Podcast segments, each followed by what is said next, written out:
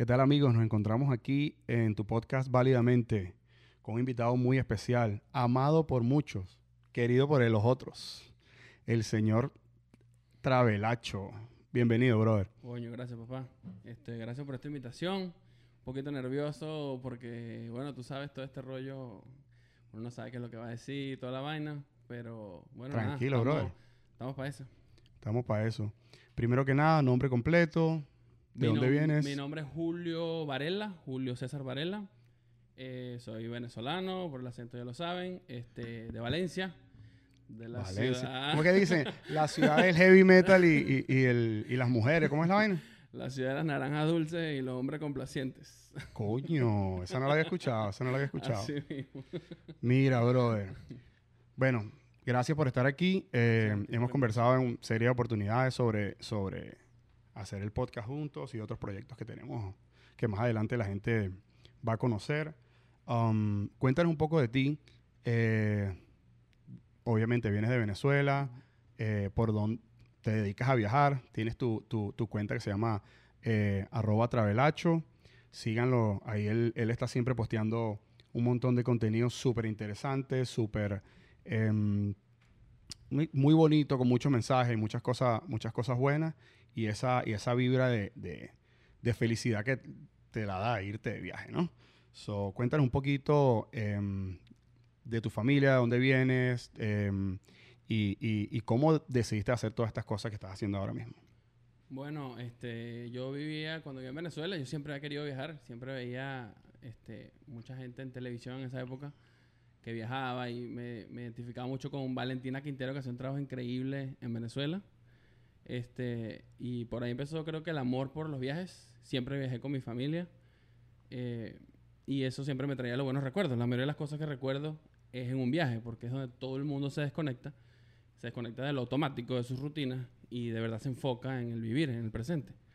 Y esa relación cliqueó mucho en mí. Y ahí yo dije, bueno, esto, esto, esto es lo mío. Y cuando en el 2008 me fui de Venezuela, este, me Oh, fui tú a- saliste, tú saliste antes, antes de todo, Antes de el, todo el antes peo. todo el peo, ¿no? Exactamente. Tuve la oportunidad de irme antes de todo el peo. Y, y ahí yo dije, bueno, es el momento, ya que estoy afuera, ¿por qué no? Es mucho más fácil conseguir muchas cosas. Entre ellas el dinero y, y un pasaporte que te lleve literalmente a donde quieras. Entonces, eso como que dio un clic en mí. ¿Por qué no Ok. lo- ¿Y cuál fue el principal viaje que hiciste? ¿Cómo empezó todo esto? Y, y me estabas hablando de, de un pasaporte. Me imagino Sí. también que te quería um, expresar con respecto a que cuando estabas fuera de Venezuela, obviamente como las divisas son más, digamos, internacionales de alguna forma, por Exacto. llamarlas de alguna forma, es más fácil eh, conseguir eh, boletos, escalas y todo eso. Y, y no solo también los boletos, sino también... em, les- las escalas, el dinero, cambiar el dinero es mucho más fácil y todo eso. Cuéntanos a dónde, cuando, a dónde te fuiste cuando dejaste Venezuela en el 2008 y, y- y- y obviamente cómo empezó todo, todo este, este Todo este relajo. rollo. todo este relajo. Todo este rollo. bueno, me fui a vivir a Canadá, específicamente a la ciudad de Montreal. Es la ciudad francófona del país. Aunque el francés... Bueno, aquí no sé por qué me fui para allá. Mi hermana estaba en ese momento en Montreal. Y yo dije, bueno, me voy seis meses. Fue meramente, como dicen por ahí, casualidad. Y nada, me quedé en la ciudad, empecé a experimentar la ciudad, a estudiar y toda la cosa, conocer gente de todas partes del mundo. Es una ciudad universitaria y se presta Claro. obviamente para... em, La cultura es increíble en esa ciudad. Entonces, mi interés como que eh, se, se puso más, mucho más fuerte por conocer nuevas culturas, nuevas eh, eh, formas de vivir, todo lo nuevo que trae el Pensamiento, me mundo. imagino, porque, O Exactamente. sea, en un sitio, a mí me pasó, pues yo viví en, en, en Dublín y obviamente también es una ciudad netamente eh, Estudiantil. estudiantil. Entonces, ha- hay una conversión de, de- de culturas increíbles. O sea, Sí. yo estuve con muchos coreanos, estuve con, con brasileros, hay bastantes brasileros también que, que- que sacan provecho que, que la, la universidad allá eh, es un poco más económica que en, en el resto de, lo- de los países de habla inglesa, por ejemplo, UK, eh, es un poco más, más mm, ah, más costosa. Entonces, ellos sacan provecho de eso, ¿no? Y, y si es verdad lo que tú dices, cuando tú estudias en una ciudad que es universitaria, o sea, viene parte de todos, viene gente de todas partes del mundo y hay una conversión de, de, de culturas increíbles. Hindús, hay un montón también en, en, en Dublín. Y, y, tú vas, te vas haciendo, te vas relacionando con, con, esas personas y vas viendo un poquito de su cultura y de, de, cosas que tal vez para ti son una locura, que para, para o sea, te, empiezas a conocerlos desde, desde ese, desde ese momento, ¿no? Cuéntame cuál, fue el primer impacto fuerte cultural que tuviste por, por, allá. Bueno, número uno, que obviamente yo venía X, donde yo venía el, el, el, pensamiento que yo creía y la edad que yo tenía en ese momento me hacían eh, creer que yo me la sabía todas y, y llegar a... a bueno, se llama adolescencia. Exacto, adolescencia. Llego a la ciudad de Montreal. Yo tenía previo conocimiento en inglés. Yo fui a una escuela que, eh, donde hablaban inglés en Venezuela. Y yo, no, ya, yo estoy listo. Por lo menos llego a hacer esto y esto allá en la universidad, lo que sea que yo tenía planes en, en ese momento en la cabeza. Cuando llego a la ciudad, resulta que la primera lengua es el francés. Oh. Y yo en mi vida, yo no, no, sabía eso. Y todo, con todas las personas que hablé sobre Canadá, era no, inglés, inglés, inglés. Llego a la ciudad y el primer impacto fue que tengo que aprender francés. Bonjour. Entonces, bonjour. Je parle bien français. Ah ouais, je parle bien français aussi. Oh, Ah, sí, bien. Eso es todo lo que se lleva francés, güey. no, fino, después de que te cuadramos un cursito para ir francés. Coño, claro.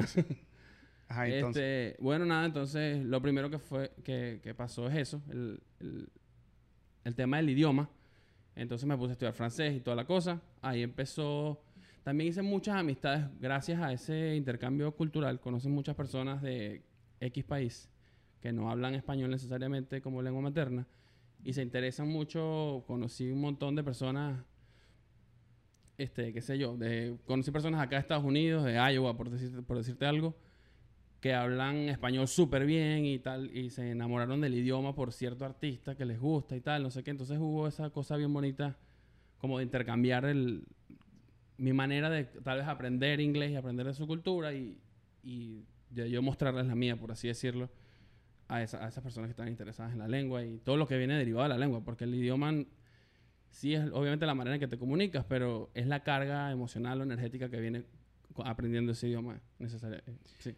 No, total. Y no solamente eh, la carga energética, sino también eh, hay algo muy grande que está pasando en estos momentos, que es que los artistas eh, urbanos, la mayoría de los artistas urbanos en este momento son artistas eh, de habla hispana, como quien dice, ¿no? Entonces, eh, siempre hay, un, hay muchas personas, así como nos tocaba a nosotros cantar los que llamamos guachi guachi, las canciones en inglés, ahora tenemos, ahora tenemos un montón de gente tratando de cantar despacito, tratando de cantar la gasolina Perfecto. y todo eso, ¿no? Entonces, como que estamos dejando, eh, bien o mal, o sea, hay muchas personas que no están de acuerdo con ese tipo de música o lo que sea. Ese no es el punto ahorita. Uh -huh. El punto es que, eh, que, estamos moviendo esa fibra y si hay algo positivo que podemos sacar de, de, de todo este movimiento urbano eh, latino, es que hay muchas personas interesadas por nuestro idioma y, y nuestro idioma es uno de los principales, ¿no? Pero eh, de todas formas, esas personas, tú sabes, pasan un, un rato agradable bromeando, este, aprendiéndose las groserías, porque me imagino que, que, que, eso es lo primero, eso que, es lo primero que aprenden. Lo primero que aprenden. lo, que, lo, primero que aprenden uno son las, la, las malas palabras. Pero, pero no, o sea, increíble. ¿Cuál es, cuál, cuál es la, la, cultura más rara así que, que viste allá en Canadá? O sea, y después yo te voy a contar la, la, la, la, lo, más, lo más loco que yo, que yo vi de una cultura diferente a la mía en, en, en Irlanda. Ok. No sé, yo, lo que me llega a la mente primero, no sé si fue más rara en ese momento, pero tal vez más nueva para mí, es la conexión directa con personas de la India. este, y, y, todo el tema de la vestimenta, de la alimentación, de los olores, yeah. este, y todo eso que viene derivado de, de, cierta cultura. Este, eran personas que trabajaban conmigo en ese, en ese momento y pero no sé, al principio fue como un choque porque obviamente es todo nuevo y el miedo a, la cosa, a lo nuevo y, y, y, todo lo demás. Pero cada vez que conozco más culturas me doy cuenta que somos cada vez más iguales. Total. Que, total. que cada vez somos, somos lo mismo, todos somos lo mismo y, No, y la, la, la dif- las diferencias, valga la redundancia, ¿no? Ujú. Son, son culturales, o sea, el, el- la- en esencia somos, somos lo mismo, no importa si, si somos negros, blancos, latinos, eh, eh, hindúes o lo que sea, la, la esencia es la misma, todo el mundo está pendiente de su familia, de sus cosas, y obviamente van a haber cosas negativas en, en- todas las culturas, y, pero a mí me gustaría pensar que la- la- las cosas positivas son más y que, y que todas estas experiencias de las que nos nutrimos viajando o inclusive sin viajar, porque también puede que haya personas que viven en este, en este, en este tipo de países, en este tipo de ciudades, donde son los que reciben a, a- las personas, igual se nutren de, de esa cultura, pues no necesariamente tiene que estar viajando. Este, sí, a mí me pasó algo parecido que me impresionó de, los de los hindúes, el, eh, brother, que ellos erutar es algo de buena costumbre y si tú estás comiendo y eruptas, wow, Sí. te quedó buenísima la comida Sí. y es como que la persona que cocinó se siente como más, tú sabes, como, como Agradecida, porque ve, el tipo erutó, esa vaina le encantó todo ese plato que, que- que le hice. Entonces, esos son diferentes, pero, ¿sabes? Son tonterías. Al final del día, todo el mundo quiere a su familia. Algo que me gusta mucho de los hindú es que, mm, brother, la familia para ellos es, Sí. es algo Sí. súper, o sea, primero la familia, pues. Sí, ¿Entiendes? Y, y también que, mm, no me recuerdo muy bien, pero había un tema también que los hombres, las mujeres se van a vivir con la familia del, del hombre por un periodo de tiempo, mientras que ellos se, se, se acomodan y todo eso, este, y después se van, se separan y se, se independizan y todo eso, ¿no? Que al final, no, en, en países como el de nosotros, sigue sucediendo, no, no por, se volvió algo cultural también. eh, pero también es por algo económico, ¿no? Exactamente, por se, se nos, se nos pone tan cuesta arriba eh, comprar una propiedad y, y independizarte que ahí, ah, o sea, se ha vuelto normal que, de, de- inclusive en, en todos los estratos sociales, que las personas vivan más con los padres y luego poco a poco se desplacen san para el, para el para la independencia pues y, con su familia y todo eso, ¿no? Es Eso me llamó mucho la atención. Sí, Es hasta menos normal que se independicen al principio de la que se casen Total. y se... Exactamente. Sí, y cuéntame un poquito más sobre, sobre Canadá. Yo nunca he estado en Canadá. Eh, es uno de los países eh, que me interesa ir, de verdad, porque, porque sé que hay, hay una cultura, los canadienses tienen, tienen una cultura muy fuerte con respecto a, a sus idiomas. Pues fíjate, aun cuando el idioma eh, es inglés, el que, el que ellos hablan, eh, tiene su, su, no es como, esa es la diferencia entre que yo veo así como Dublín, ¿no? Por ponerlo, Ujú. de, compararlo de alguna forma. En Dublín, eh, el idioma oficial es el inglés, pero el idioma del país es el, el, el ¿cómo se dice? Eh, ga- gael- espera, no me acuerdo. Gaélico, como que es. Ah. Que, que es como que el, el- el principal idioma que tenían ellos antes de que fueran invadidos por, por UK. Y se sigue... Entonces, no, siguen- bro. O sea, por ejemplo, en las señalizaciones hay. O sea, tú ves las señalizaciones en, lo, en, lo, en las carreteras y están en los dos idiomas, en, en las paradas de autobuses también. Pero lo que siento es que culturalmente no fueron suficientemente fuertes para quedarse con, con ese idioma también. Es Que no es el caso, que es lamentable, que no es el caso de, de- de Canadá. Canadá, o sea, yo, yo me- en la parte francesa de Canadá, o sea, yo creo que hablan lo mismo, lo- francés y, y inglés, ¿verdad? Inglés, Sí, sí, sí. Inclusive, te vas a los lugares y te reciben con bonjour, hey. O sea, Claro. te- es como en los dos idiomas. Siempre, sobre todo lo que es customer service, te- servicio al cliente, te reciben con, con los dos idiomas. Wow. Sí. ¿Qué otra cosa sí te gustó de Canadá? Bueno, al principio, en realidad Canadá es bellísimo. De verdad es un país que protege mucho la naturaleza, protege mucho sus animales, protege mucho sus ciudadanos. Este, hay un montón, inclusive cuando vas a viajar hay un lugar, un, un departamento gubernamental que se encarga de informarte a qué ciudad, a qué país vas del extranjero y te dice, mira, tienes que hacer esto, te recomendamos este tipo de cosas, estas no. Este es muy organizado en, en todos los aspectos. Eh, Canadá es un país de mucho respeto. Yo creo que el ciudadano, o sea, en la calle se, se respira esa, esa buena energía. La gente respeta mucho todo, no, no botas basura, la gente es muy educada, todo el mundo lee. Si vas al metro, todo el mundo está así, pero con un libro.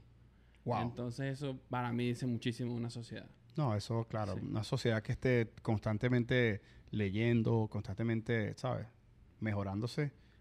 Y ahí es donde, donde vamos, que cada uno, cuando haces tu parte individual y te educas, eh, porque para el colegio no te educa, o sea, tú, tú, tú, aprendes muchas cosas en el colegio, pero realmente hay algo de, de, ti que tú tienes que también querer eh, educarte por ti mismo, ¿no? Y ahora más que, que en estos momentos que hay tantos recursos para, o sea, tenemos, estamos ahorita en el siglo XXI, el Internet es la cosa más grande que, se han inventado jamás. Hoy no hay excusa. Sí, no, no, no, hay ningún tipo de excusas para, para, para no aprender, ¿no? Pero fíjate que se sigan utilizando este, este, esta serie de, de, ¿cómo se dice? Libros, que es algo ya como que se puede sentir como que anticuado, obsoleto. Este, todavía las, personas allá lo siguen usando. ¿Y lo usaban, ¿Gente adulta o, también jóvenes? ¿También mm. utilizaban los libros jóvenes? De todas las edades, porque desde chamo este, ve gente, también por el cambio de... Eso también me, me, me, chocó, por así decirlo, me, que el, en el summer yo llegué en una época que se estaba acabando el, invierno y estaba empezando la primavera y todo el mundo estaba en la calle, en los parques, todo el mundo comiendo en el piso. O sea, la gente sale de su trabajo y se va enfrente del parquecito de su trabajo se quita los zapatos y se acuesta ahí, come y, lee. Es súper normal en Canadá. Y yo al principio decía, pero qué rara esta gente como... Porque estás en flu, o sea, gente enflusada se sienta en el piso, en, el parque para llevar sol. Se quita su chaqueta, se pone ahí a comer. Y es algo que no vemos en Venezuela comúnmente. Sí, no, y el tema es que la, la diferencia entre Venezuela, por decirte, y Canadá, entre, hay un millón de diferencias, ¿no? Pero eh, yo siento que cuando tú sales de Venezuela, en Venezuela nosotros vivimos una vida súper acelerada, vivimos una vida, o sea, salimos del trabajo, no sé qué, ta, ta, ta, vienes, buscas, salen los niños, el mercado, la cosa. Entonces, el tráfico también. Y siento que en países tan, tan busy como, como Venezuela, eh, uno, uno, tiende a perder, eh, a perder el, el, contemplar las cosas. O sea, es como que contemplar a veces puede llegar a ser un lujo porque llevas una vida y pasa aquí también en los Estados Unidos, y es una vida tan ajetreada, trabajo, la casa, el niño, no sé qué, papá, la universidad, la gente estudia, trabaja. Entonces, se llega un punto que, contemplar un, lindo, un lindo paisaje o contemplar un, el, el eh, ¿cómo se dice? Un atardecer, O, o sea, es, es, como un lujo porque todos estamos como que en piloto automático tratando de solventar un montón de cosas y perdemos esa, esa habilidad de, contemplar la naturaleza, eh, o, no solo la naturaleza, puede ser eh, algo material también, un carro, una cosa. Perdemos esa habilidad de contemplar debido a que, a que estamos siempre en una, en una carrera, ¿no? Y me imagino que en Canadá, primero, super green, me imagino, Canadá, super, green. Y, o sea, e, es un, es un país donde hay parquecitos, parques, parquesotes en cada cuadra, en prácticamente. Todos lados, sí. Es el país, bueno, el segundo país más grande del mundo con la misma cantidad de habitantes que Venezuela. Entonces, te podrás imaginar cuánto terreno hay disponible, virgen, este, lleno de animales de todo tipo. Y en cierto modo eso es lo que una de las cosas que me encanta de Canadá. Y, protegen todo eso, todo eso. Entonces, para mí es increíble en, muchos aspectos. Y uno de los motivos que yo fui para, para Canadá era aprender, porque yo estudié arquitectura en Venezuela. Y era, era eso. Eh, una de las principales ciudades que dan arquitectura verde como modelo eh, para venderlo a nivel internacional es una ciudad en Canadá que se llama Vancouver. Entonces era increíble para mí poder estar en, como en el país donde el movimiento de, lo, de la construcción verde, por así decirlo, donde, donde nació todo eso. Entonces, No, claro, imagínate, o sea, Canadá me parece fantástica, brother. lo, que más me gusta de Canadá es, es que como primero, o sea, es un, país que tiene pocos millones de habitantes, o sea, que tiene 30 millones. 33 creo. ok. Poco más de 30 millones de habitantes, un terreno increíblemente gigante.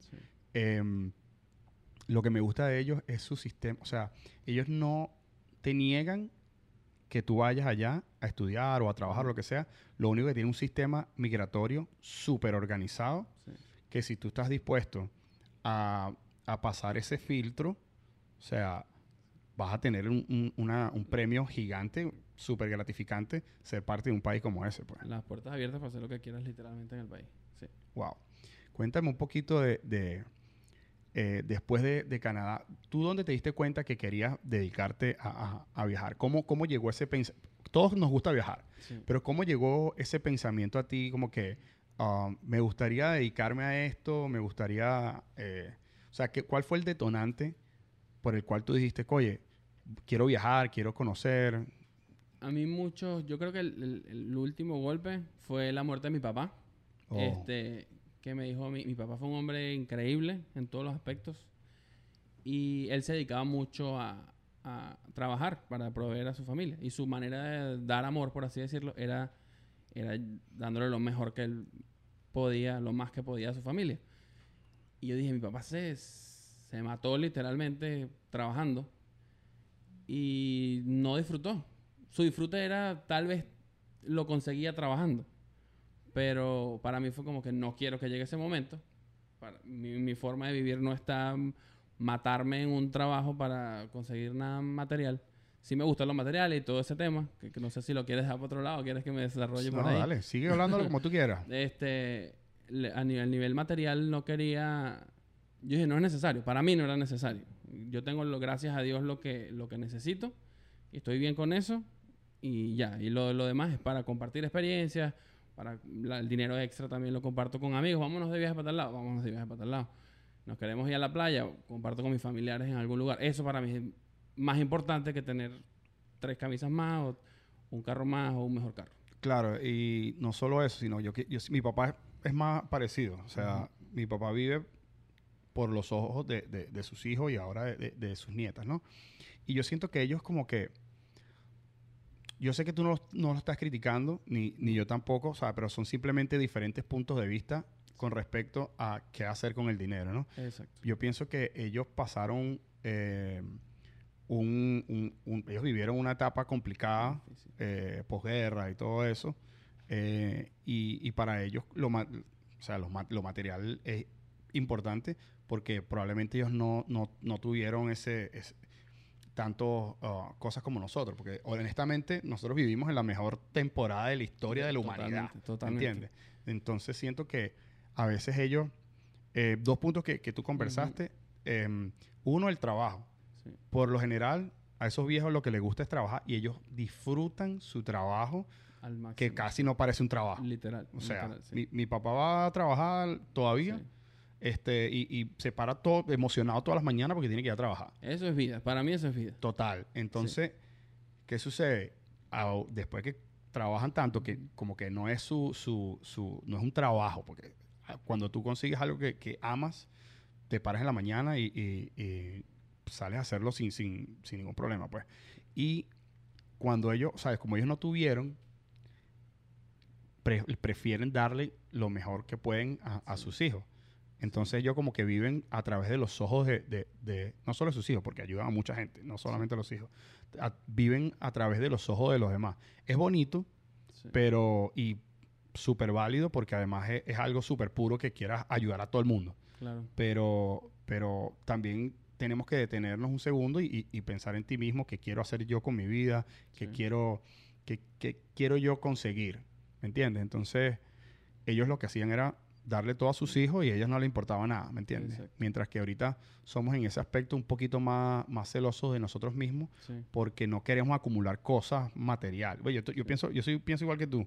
Yo me he visto súper básico y, y- y no gasto dinero en, en- en cosas así extravagantes, pero siento que, que, eh, para ellos era muy importante darle, darle todo a sus hijos por el, por el hecho de que ellos no tuvieron muchas cosas. Sí, tal vez algo en su momento cliqueó en sus mentes como que, coño, llegué muy bajo en, en tal punto de mi vida y ya no quiero llegar ahí, ya no quiero llegar ahí otra vez.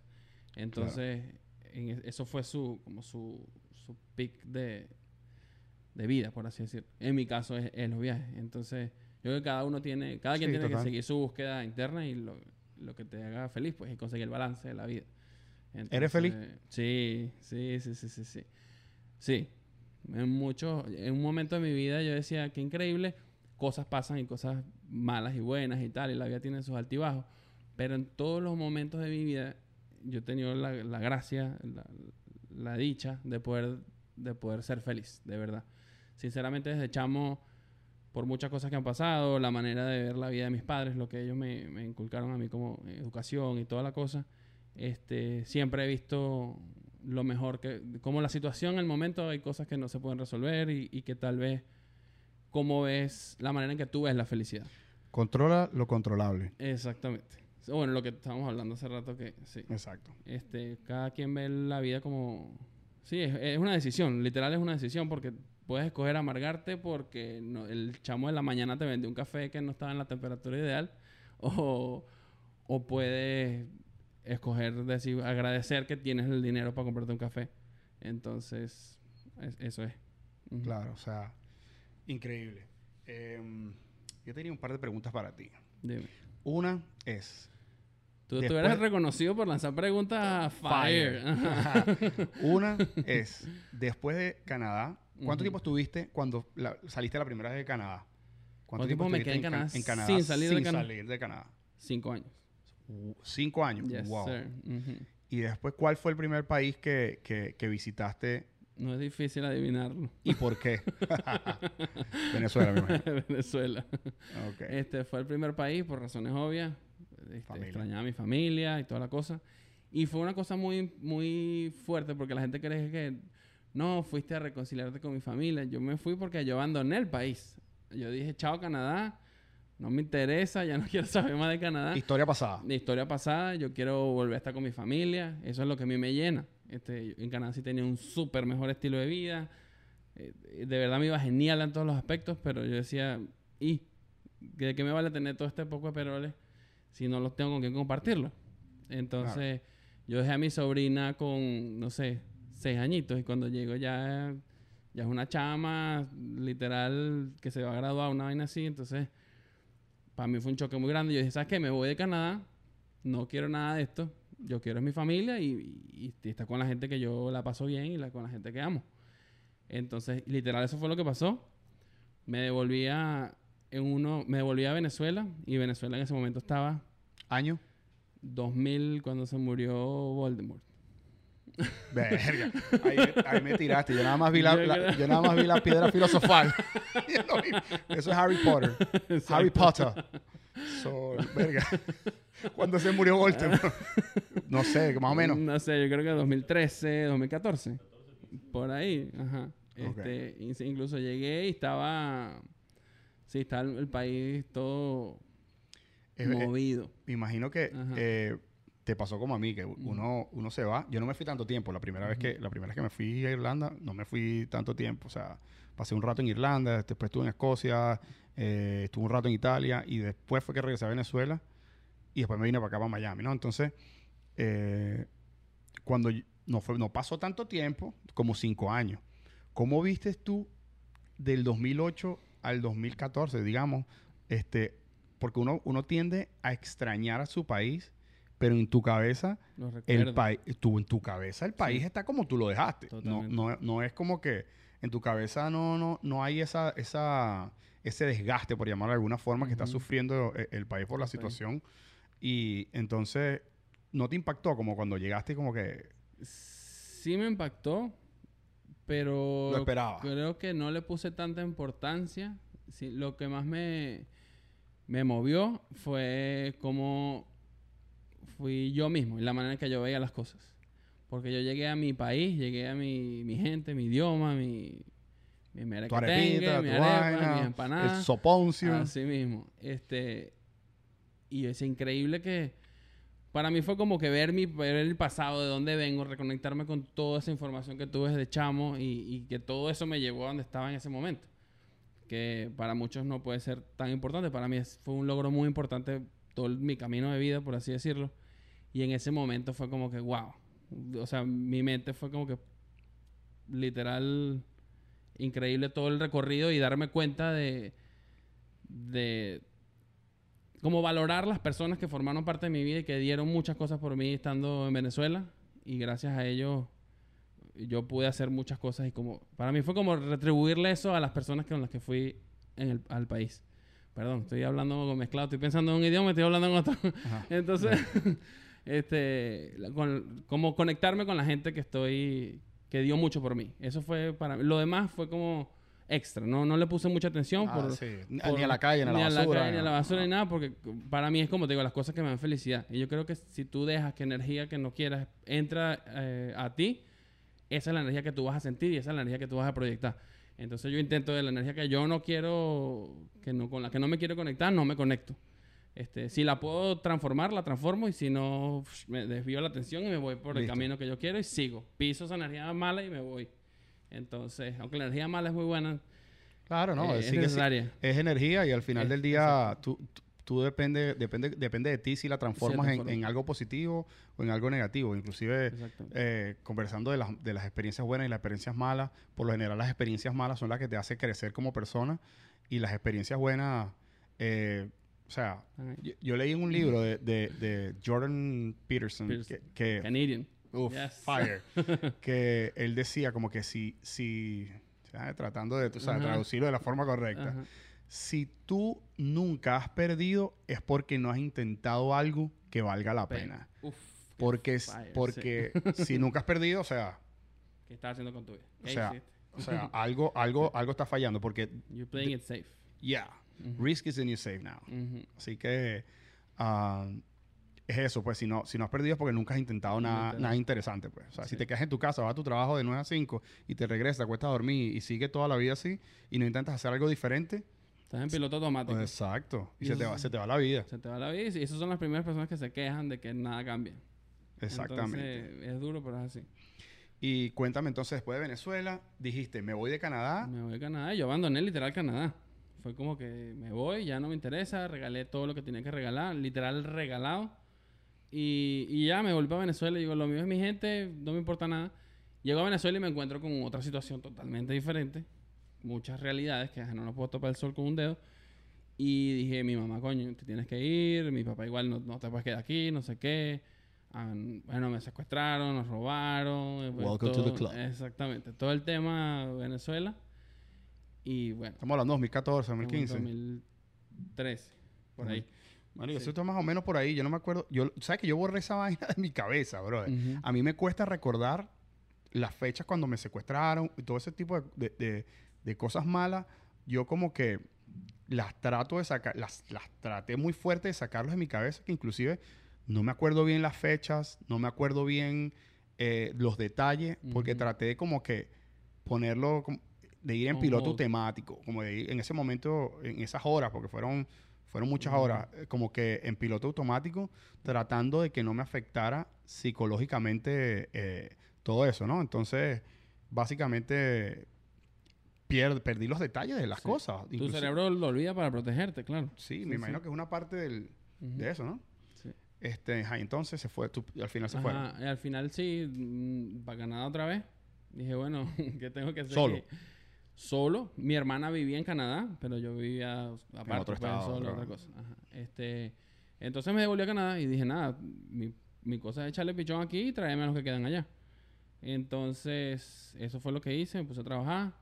Este, mi mamá se fue a Canadá, no, en ese momento mi papá cayó enfermo, tal. Fue cuando sucedió. Fue cuando sucedió lo que sucedió. Y yo dije, ahí fue donde me, me dio más duro la cosa. Entonces dije, bueno, ahora si no puedo estar ya viviendo para siempre, perdón, porque hay muchas cosas que, que yo quiero para mi vida. Yo trabajé muy fuerte para vivir esas cosas y Venezuela no me permite proyectar y seguir con mi proyección. Lamentablemente no puedo poder vivir en Venezuela.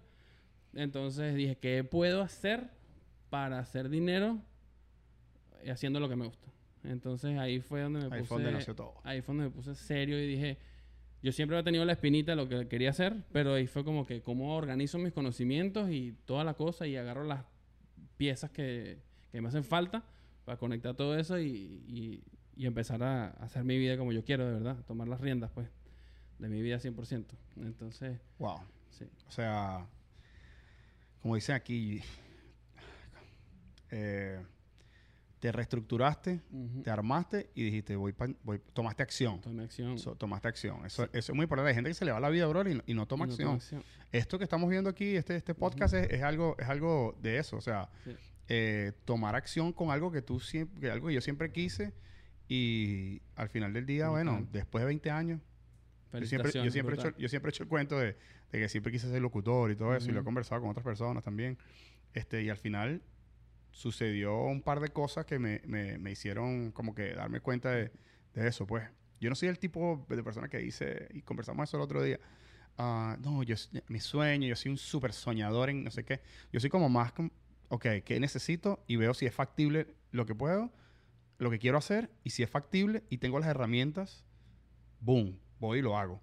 Pero no soy del- del tipo soñador, ¿no?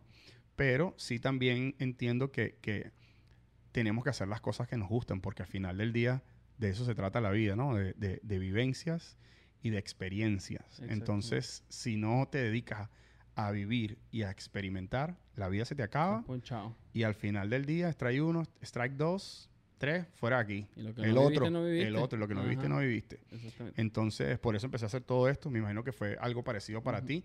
Y Sí. cuando, eh, cuando, empe- cuan- estabas en Canadá Ujú. y decidiste, listo, ahora voy a empezar. ¿Cuál fue el primer país? Que fue la pregunta que te hice antes. ¿Cuál fue el primer país que visitaste um, cuando saliste de Canadá luego de, de- De ya, de vivir en Canadá En Canadá. para, para salir de, de Canadá? ¿Cuál fue el primer, el primer país que visitaste? Después de Venezuela fue México. Primera vez que iba a México. Y me enamoré de México. Es increíble, de verdad. Increíble México para toda la gente que está escuchando México. Ajá, México in the Este, house. Así mismo. Este es un país sinceramente increíble, la gente, la comida, Fabuloso. todo. De verdad me quedé enamorado de México. Incluso voy casi todos los años a México. Y es algo, eh, es algo importante, porque personas, que, personas como tú que se dedican a viajar, ir recurrentemente a un sitio, sin- dice mucho de, Sí. de la cultura y, de- y- y del tipo de persona que, que- que habita ese país. Sí. Yo tengo una experiencia eh, bien interesante con, con- con México. Nunca he estado en México, pero yo viví en Irlanda con una mexicana, fue mi, mi roommate. Y, y, brother, la pasé, ¿sabes? Genial con ella. Disfrutamos un montón de cosas. um, mucha gente me dice, ah, pero tú andabas con ella y tal. No, no, no, ¿sabes? Nosotros éramos roommates. Ella tenía su vida, tenía su novio. eh, y yo tenía mi vida, estaba haciendo mis cosas. Pero, brother, vivíamos en un apartamento del tamaño de una sala, pues. Entonces, eso es ese espacio tan pequeño y vivir con esa persona, brother, o sea, es una gente servicial, amable, educadísima. Dicen groserías que jode, igual Sí, que nosotros, Pero, pero, son pero, súper pero son súper educados, están siempre pendientes de, de- de los demás. Eh, o sea, la comida es un tema súper, súper que quieren hacer. De hecho, por eso creo que es ese estilo de comida, ¿no? Sí, sí. Que es burriada. Esa comida es Literal, burriada literal. porque eh, es lo que les gusta tipo italiano, que quieren comer con todo el mundo y unir a todo el Ujú. mundo, invitar a todo el mundo para comer. O sea, igual volviendo al tema de la cultura. México es un país culturalmente increíble. O sea, a mí me encanta la cultura mexicana y los mexicanos, brother, son los máximos, brother. 100%. Sigan así. Están haciendo bien su trabajo. sí. Ajá, entonces, ¿qué te llamó la atención de México? Cuando llegué fue un, uno, bueno, la verdad es que yo fui en plan, mira, voy a desconectarme, voy a la playa, yo vivo en un país donde hace menos 30 grados normalmente, De bola, 30 claro. grados bajo cero, entonces dije, voy a la playa, voy a Cancún, sol y tal, yo soy muy playero, y yo vengo de Valencia, que está ahí mismo, o sea, 30 minutos Claro. de la playa, entonces dije, nada, para la playa con mi, ex, mi novia en ese momento, entonces íbamos, fuimos a la playa. Y ahí fue donde yo dije, no, hasta me enamoré que yo hasta... Mi exnovia era canadiense en ese momento y, y ella se aburría y decía, pero habla conmigo. Pero es que yo estaba conectado tanto con la gente que yo me quedaba pegado ahí hablando y era una, era una cosa que fluía muy fácilmente para mí. Me imagino también un rato sin hablar, y sin hablar rato sin español. hablar español. entonces para mí era como que, wow, y esto y lo otro y la comida. Y yo soy Pepito Preguntón, entonces yo me quedaba ahí preguntando mil cosas y qué comen y para dónde van y cómo, cómo ven la vida, por curiosidad, porque yo soy así. Este, y hice un montón de amigos que yo pensaba que era porque, no, el tema turista y tal, pero al final no.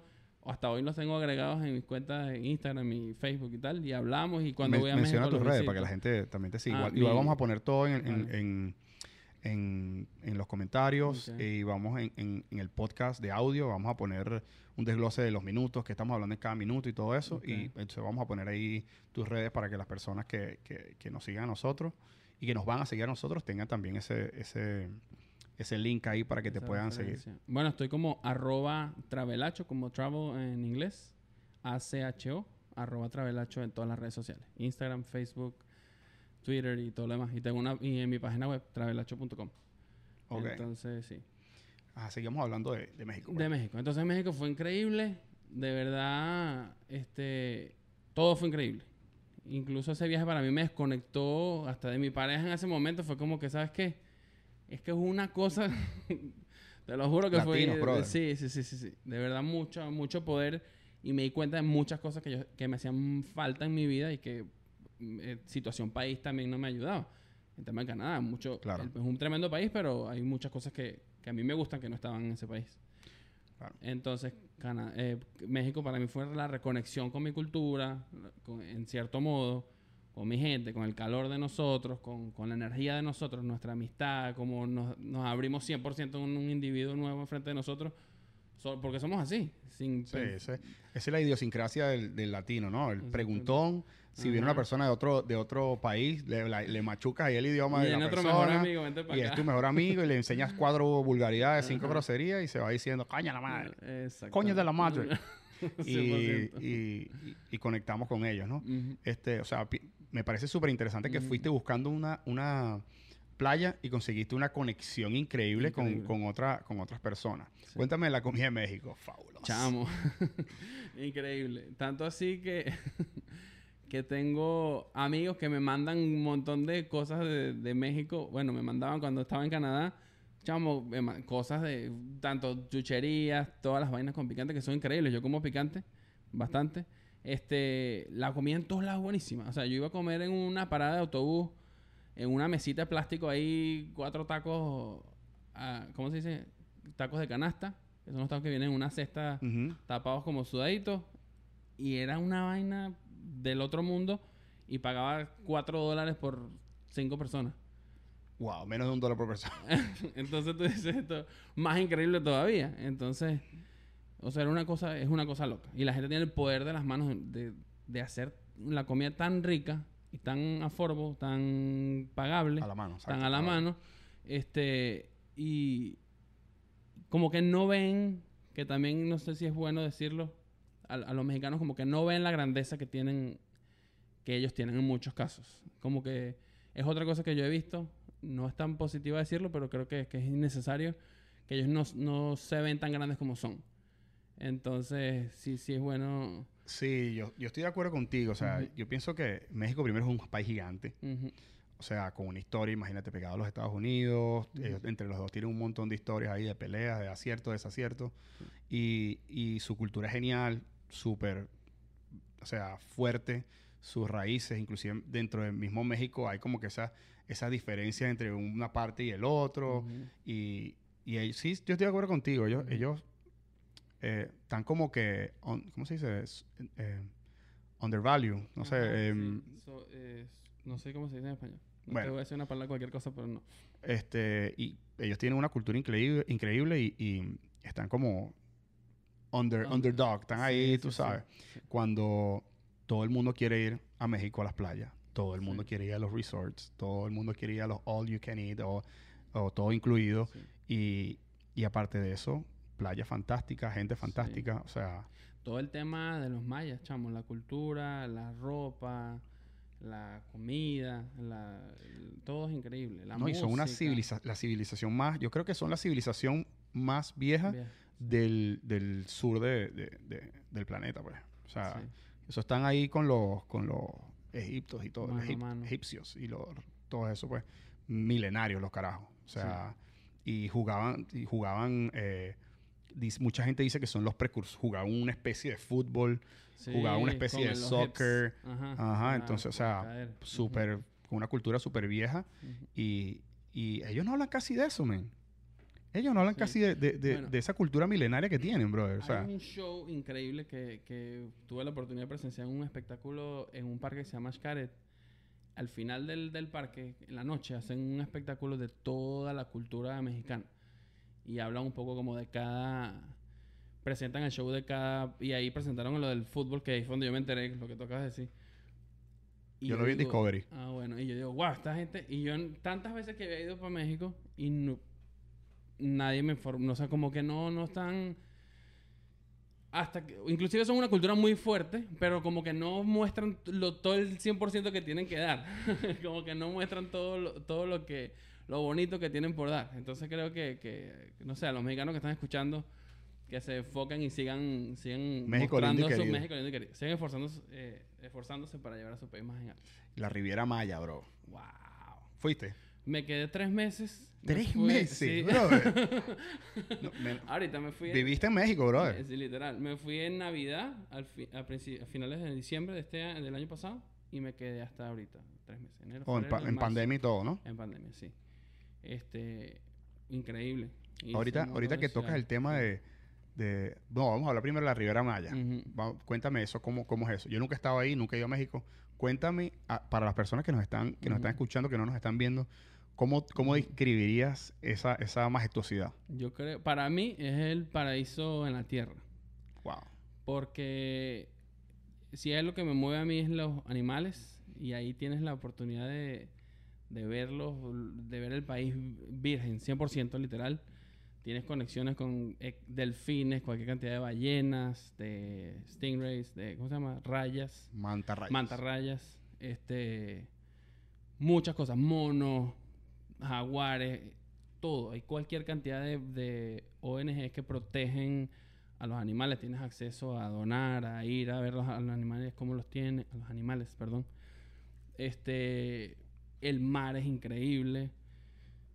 Todas las instalaciones y el- los procesos que tienen, porque el mexicano está muy bien educado a nivel turístico. Entonces es muy fácil. Es una parte importante de su economía. Que exactamente, sobre todo en Cancún, toda esa parte de la Riviera Maya, creo que 90% me atrevo a decir que vive del turismo.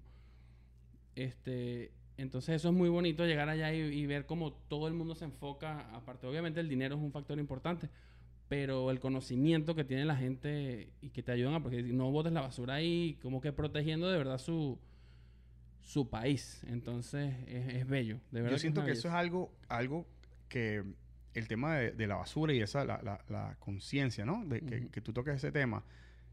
Que hay, hay países como México, que tú me estás conect- Ujú. comentando ahora mismo, que promueven el no botar la basura, Ujú. el, el- el individualismo, ¿no? La- el- la parte individual de un problema Social, común, común. social, ¿no? Eh, en, en países como Estados Unidos, es más como que cómo solucionamos el tema de la, de la basura es eh, poniendo más gente que la recoja, buscando más camiones, haciendo las cosas, no mientras que no eh, tratan de, de educar a la gente. pues Y si lo hacen, es es súper, casi nada. ¿me entiendes?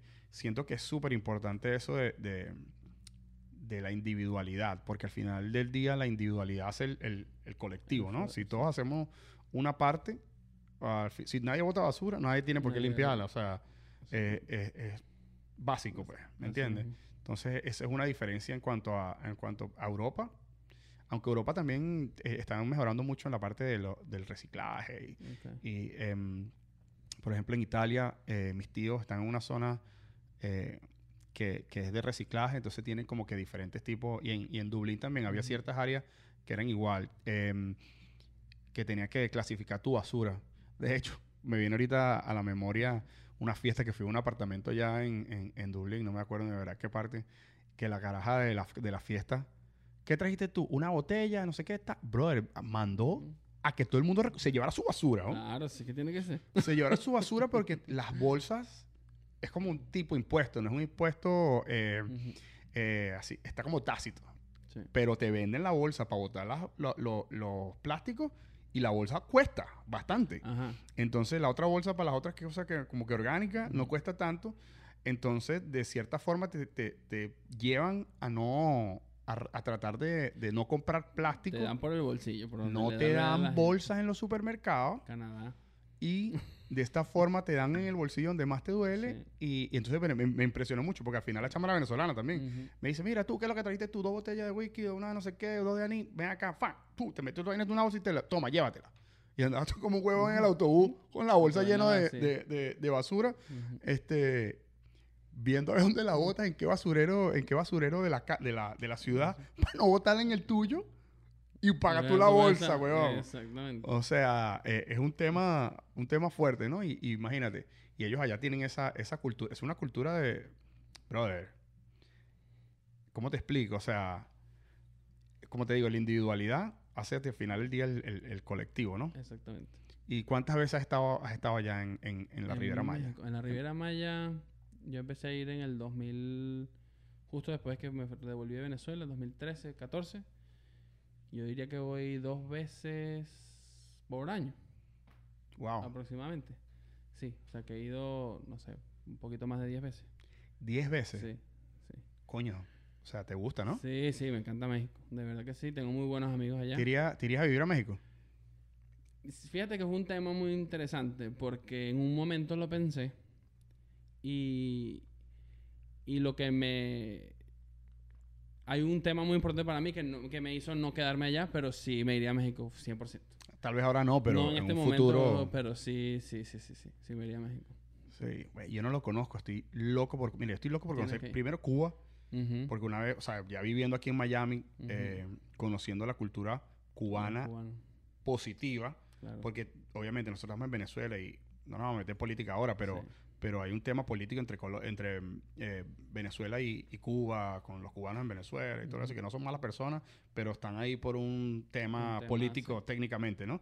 Entonces, eh, cuando uno tiene eso en la cabeza, ay, estos cubanos, los que están en el ejército y la cosa, pero cuando llegas aquí y te consigues Gente eh, increíble. gente increíble, brother.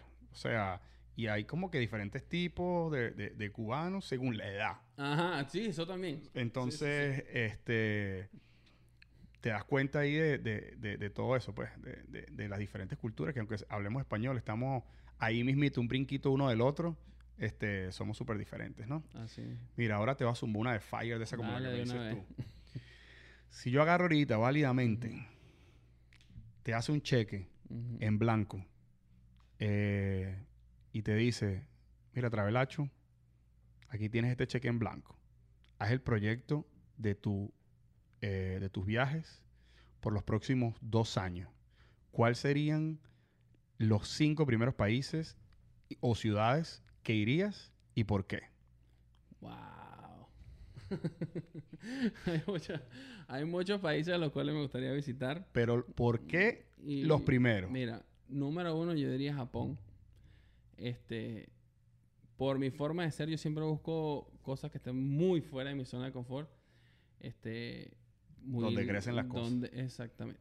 Eh, la vida empieza donde termina el miedo. Entonces, es, es como llevarme, llevarme a mí mismo mis propios límites. Por eso me gusta tanto viajar. Aparte de conocer y toda la cosa, es porque siempre me llevo al, como al, al extremo. A estar solo, cuentas contigo mismo 100%, con tus capacidades, tu manera de adaptarte al país.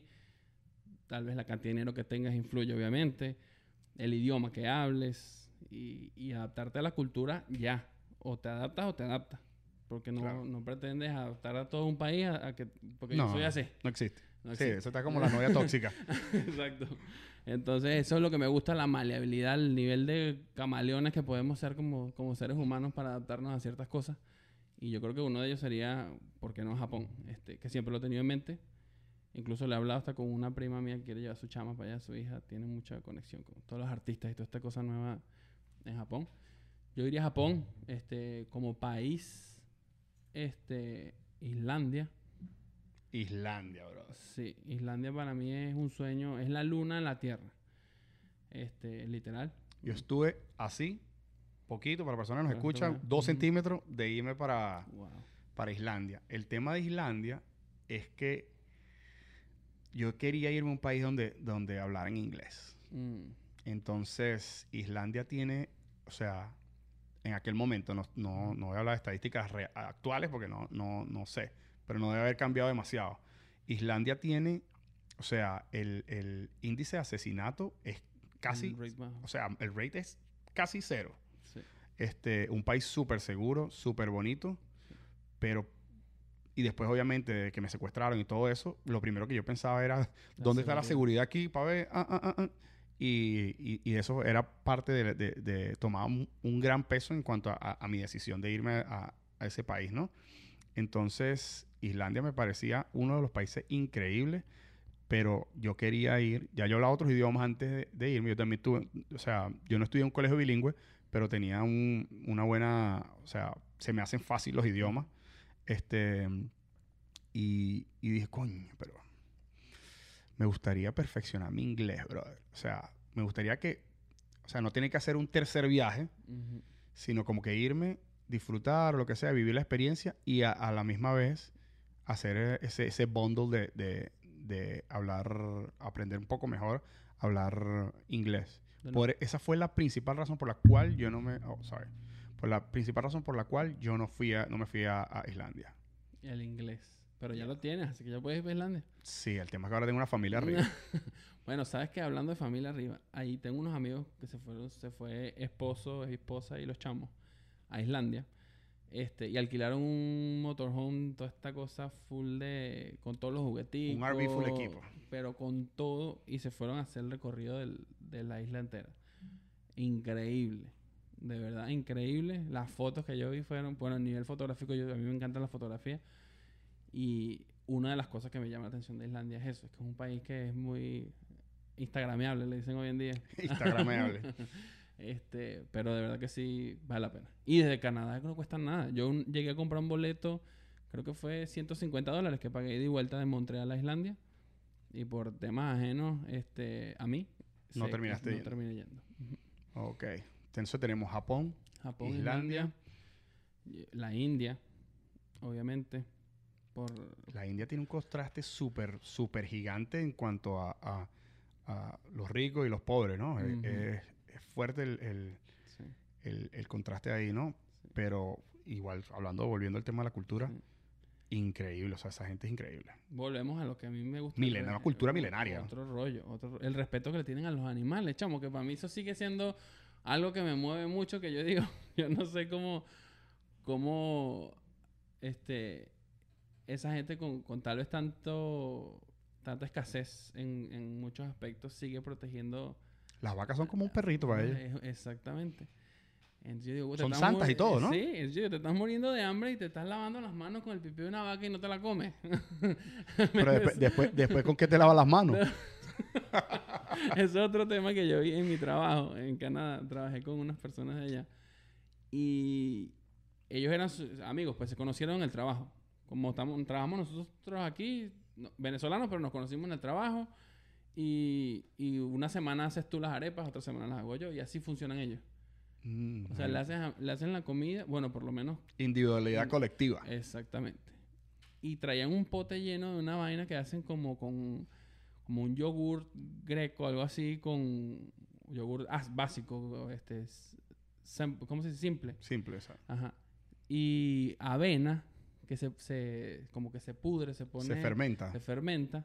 Y eso tiene un olor increíble, fuerte. fuerte. Y ellos, cada quien come con la mano.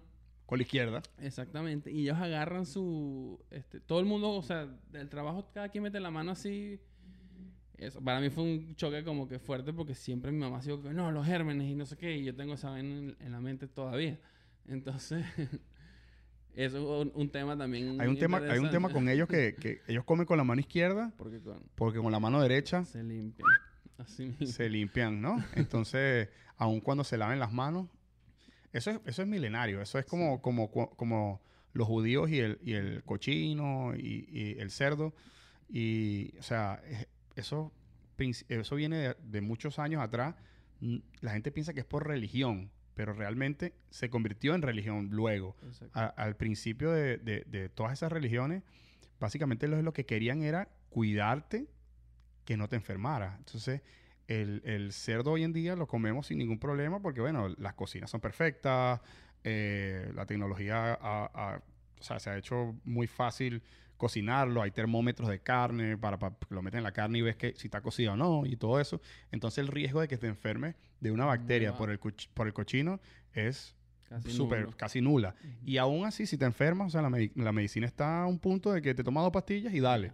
¿Me entiendes? En aquel momento, no. O sea, te evitaban a toda costa ese tipo de comida que hasta se hizo como una ley, entre comillas, para proteger a, a- tu gente, ¿me entiendes? Sí, Entonces, me imagino que es el mismo caso, pues, con el tema de, la- de comer con las manos. Come con las manos. No había esa, esa facilidad de abrir un grifo y lavarte las manos. Probablemente alguien tenía que buscar el agua desde qué sé yo dónde, con unos tobos y una cosa. Eh, y, y- y entonces por eso es ese tema, ¿no? Te comes con una mano y con la otra te Y limpias. con la ¿no? otra te limpia. Increíble. Ajá, entonces tenemos Japón, ¿qué más dijimos? Japón, Japón, Islandia, Islandia y la India. y la India. Tenemos, tiene, tiene dos más. Tengo Piénsalo bien. Está increíble, ¿verdad? Pero no me, no sé, me agarraste No, en el... no te quieres comprometer. spot, no me no, no te quieres comprometer. Pero no sé, lo que me llega a la mente ahorita es Australia, por razones que desde chamo yo tengo una conexión con Australia grande también. Yo veía, yo siempre quise ser surfista y tal, y pelo largo y toda la cosa. Ajá, y- tú fuiste el su- surfista como yo que se compró tabla y nunca Y y, la metió dos veces en el agua, pero con el pelo largo y vestido de Quicksilver. Literal, sí. Ajá, Un surfista wannabe. así mismo. Australia. Sí. ¿Qué te llama la atención de Australia? Aparte, obviamente, la naturaleza. ¿no? Aparte de la naturaleza, te voy a ser sincero, y el, el género, la fémina Para, para las personas que nos están viendo por, por YouTube, eh, tenemos aquí, mira, este es el estudio completo y allá tenemos a Kevin Rodríguez. Saluda, Kevin. Ajá. Ajá, seguimos. Australia. Australia y no sé, ahorita no tengo... Bueno, ¿sabes qué país me encantó también? Fue increíble visitar. Que también podría ser que vuelvo a visitar con ese proyecto que tú me estás hablando. Que si tuviese la oportunidad, le echo pichón. Sería Costa Rica, chamo. Costa Rica, la pequeña joya. Enamorada de Costa Rica. Este... Tengo un amigo que vive en Costa Rica y se la pasa genial, bro. Sí. O sea, tiene muchos años en Costa Rica. Fue, fue a estudiar, creo que es arquitecto también. Ok. Este, Gusanote. Saludo para él. cool, yes. Este, súper surfista, toyotero. El pana, ¿sabes lo que hace? El, el- el- él tiene su propia máquina de, de cortadora de láser y cosas. Y hace como que las réplicas de, los de los rústicos. Y son a control, remoto. Y el tipo hace, o sea, tú ves, le tomó una foto a la, a la camioneta, eh, por decirte, a una, a una, Una a una, Hilux. una Hilux, y tú ves la foto de la Hilux y el tipo la pone en la grama, bro, y tú piensas que esa vaina es de verdad. Entonces, arrecho. y él vive, se fue a Costa Rica, igual, súper surfea todos los días. GoPro pegada a la tabla, la longboard con los chamitos, y se la, se la vacila, se casó allá, y tiene hijos allá y todo. Y siempre conversamos. Esos son ese tipo de personas que nunca hablas con, con nadie por teléfono, nada, pero siempre te están mandando vainas por Instagram. Y al final siempre hay como que esa conexión con el brother ahí. Y es como que si nunca lo. Como Nunca que si- siempre hablaras con él todos los días. ¿no? Este, y él, imagínate, él se fue a estudiar, creo, para allá. Y se enamoró de Costa Rica, que se quedó. Se quedó Sí. en Costa Rica. Costa y es un Rica país increíble. chiquitico y, y- Pero, o sea, las playas y, Sí. y por el motivo de- de- del surfing y todo eso como Sí. tema, eh, es increíble, ¿no? Sí, Costa Rica no tiene ejército, ¿no? Es el, es el país que, No tiene que no ejército. tiene ejército, ¿no? exactamente. El hermano de Missy Futso aquí presente, de Kevin Rodríguez, Rodríguez. tiene... vive en Costa Rica. Ujú. Vive en Costa Rica y está pasándola bien por allá. Después Tenemos- vamos en, tenemos que ir a en el, en el visitarlo. podcast de Kevin vamos a, vamos a conversar Sí. de eso, de, de su hermana que está por allá en Costa Rica. Así mismo. Este, Costa Rica, wow. Este, cuéntame un poquito también de, de cómo se siguió desenvolviendo ese proyecto desde que tomaste la decisión de, de hacerlo hasta, hasta hoy en día, cómo, cuáles son los lo- qué son las cosas que has hecho y cuáles son los próximos planes que tienes en, en- en este momento, pues con el proyecto de el señor Don Travelacho. Yeah. Al principio, este, fue un poco difícil, este, porque tuve que desprenderme de muchas cosas. Este, ¿Materiales eh, o...? ma- eh, mm, sí, no. Cuéntanos cómo vives tú, cómo es la Ajá. vida de alguien ¿Cómo que, que no tiene un sitio fijo de, de, de, vivir, pues, porque por lo general tú tienes tu casa y bueno, Sí. tienes un montón de mierdas, marico, que son terribles, que, que, que, te das cuenta cuando te mudas. Pues las personas que vivimos aquí en Estados Unidos, por lo gen- lo general, se, mudan mucho Sí. por trabajo o por, por economía o lo que sea, o porque simplemente se aburren. Y entonces nos da ese chance de, li- de- de- limpiarnos un poco del mierdero. Este, yo ahorita estoy tratando de vivir un poco más Ligero. ligero, sin tanta carga. La próxima vez que me mude, probablemente ojalá pueda comprar mi casa. Amén. Em, y, y voy a tratar de vivir más minimalista, lo más minimalista que pueda. Yes. Porque tratamos siempre de, de- No tratamos, o sea, yo creo que es algo como que es una consecuencia de la forma como, como vivimos, que tenemos un montón de cosas materiales para impresionar a las personas X que probablemente no te... Esto lo dijo creo que fue eh, Will Smith, que dijo como que tenemos un montón de cosas materiales para impresionar a la gente que no le importamos. Ajá. Entonces, este, empecé por los carros, Ujú. o sea, y, y ahora estoy como que metiendo, ent- estoy en la puerta de mi casa tratando de meter ese pensamiento Ujú. y de sacar las cosas eh, materiales, ¿no? Que no necesito. Quedarme solo con lo que, con lo que necesito y, y- y como eso, me imagino, yo no soy muy fan de la, no fan pues, sino que no tengo conocimiento en ese aspecto, ¿no? Y también esa es una de las razones por las cuales creé todo esto, ¿no? Por conversar con personas, aprender y, y seguir ese desarrollo, ¿no? Sí. No, no tengo ese, ese conocimiento de la energía y todo eso, pero sí siento que, e imagino que de alguna forma, desprendiéndote de, de las cosas materiales, eh, energéticamente te debe afectar en, en forma positiva, me imagino, ¿no? Sí. Efectivamente, sin, con menos, bueno, en, en mi caso ha sido así, este, menos cosas materiales, más ligero en todos los aspectos te sientes, menos espacio en tu mente de cosas que tienes que cuidar, mantener, mantener tanto, tienes que mantener, pagar la luz y todo el peo en la casa, o tienes que limpiar las cosas para que se mantengan cuidadas, o tienes que reparar el carro y reparar ciertas cosas. Siempre tienes esa cosa como aquí atrás de la mente y, te impide disfrutar de muchas cosas porque no voy a ir a no voy a agarrarme este día libre para disfrutar con mi esposa y mis chamos porque tengo que trabajar y tal vez esa plata la puedo usar porque quiero comprarme los rines y los vainas de mi camioneta nueva. Te tengo una peor. Ajá. Tengo que trabajar este día extra porque tengo que pagar el storage donde tengo No, todas las cosas que no, no uso porque no me importan, pero igual las guardo porque no las no Pa' sé, tenerlas. Para tenerlas pues me costaron burda. Para tener un poco de vaina. Exacto. O sea, Sí, así sí. estamos. Shit así estamos. sí.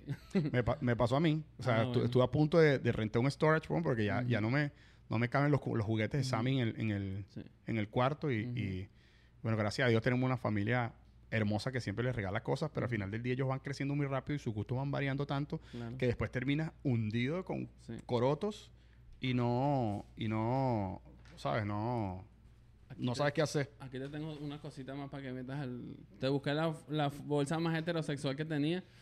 coño la persona la persona que nos ven me está dando un regalo brother. Este, esto es para que lo, para que lo metas en tu arsenal de teas. coño vale travelacho gracias Te, bu- te gracias. traje la más, este, ¿cómo se llama? increíble me encanta El, el más, eh, ¿cómo se llama? T-shirt, franela, ¿cómo que? Coño, para las brother, personas lo- que lo nos más di- neutro posible. Lo más neutro posible, Exacto. claro. Increíble, gracias, Sí, brother, me nada, encanta. brother, nada. este, lo más neutro posible. O sea, que ya conversamos la vez pasada sobre todo el Sí, tema de, de, ¿cómo se llama? De la Eh, vestimenta. De la lo vestimenta y todo eso, ¿no? De poner las cosas más básicas que se, como se pueda. Sí. Este, mm, gracias, brother, por, De por nada, eso. bro, de nada. Este, mm, regalos y, y un montón de cosas, como veníamos hablando. sí, sí. Entonces, bueno, lo que, lo que estoy empezando a hacer es como que empezar a, mm, tratar de empezar a soltar cosas y además hay algo, hay algo lindo en la parte de, de tratar de ser un poquito más minimalista. Este, es que las cosas extras que tienes pueden ser las, las carencias de alguien más Total. y tú puedes, o sea, deshaciéndote, te liberas de esa energía. Hay como que un reciclaje de energía ahí, me imagino. Vuelvo y repito, no soy, no tengo nada que ver con este tema, no, no soy experto en el tema, Sí. pero y además generas una nueva energía, me imagino, eh, ayudando a la gente, ¿no? Sí, en muchos aspectos tal vez no, no tan energéticamente hablando, sino que también funcional. Porque a veces yo digo, brother, tengo dos bicicletas, no las necesito. Quiero dos porque me gustan las bicicletas. Claro. Y tengo la oportunidad de tenerlas, pero no las necesito. Puedo darle mi bicicleta, qué sé yo, a un amigo o a un primo, no.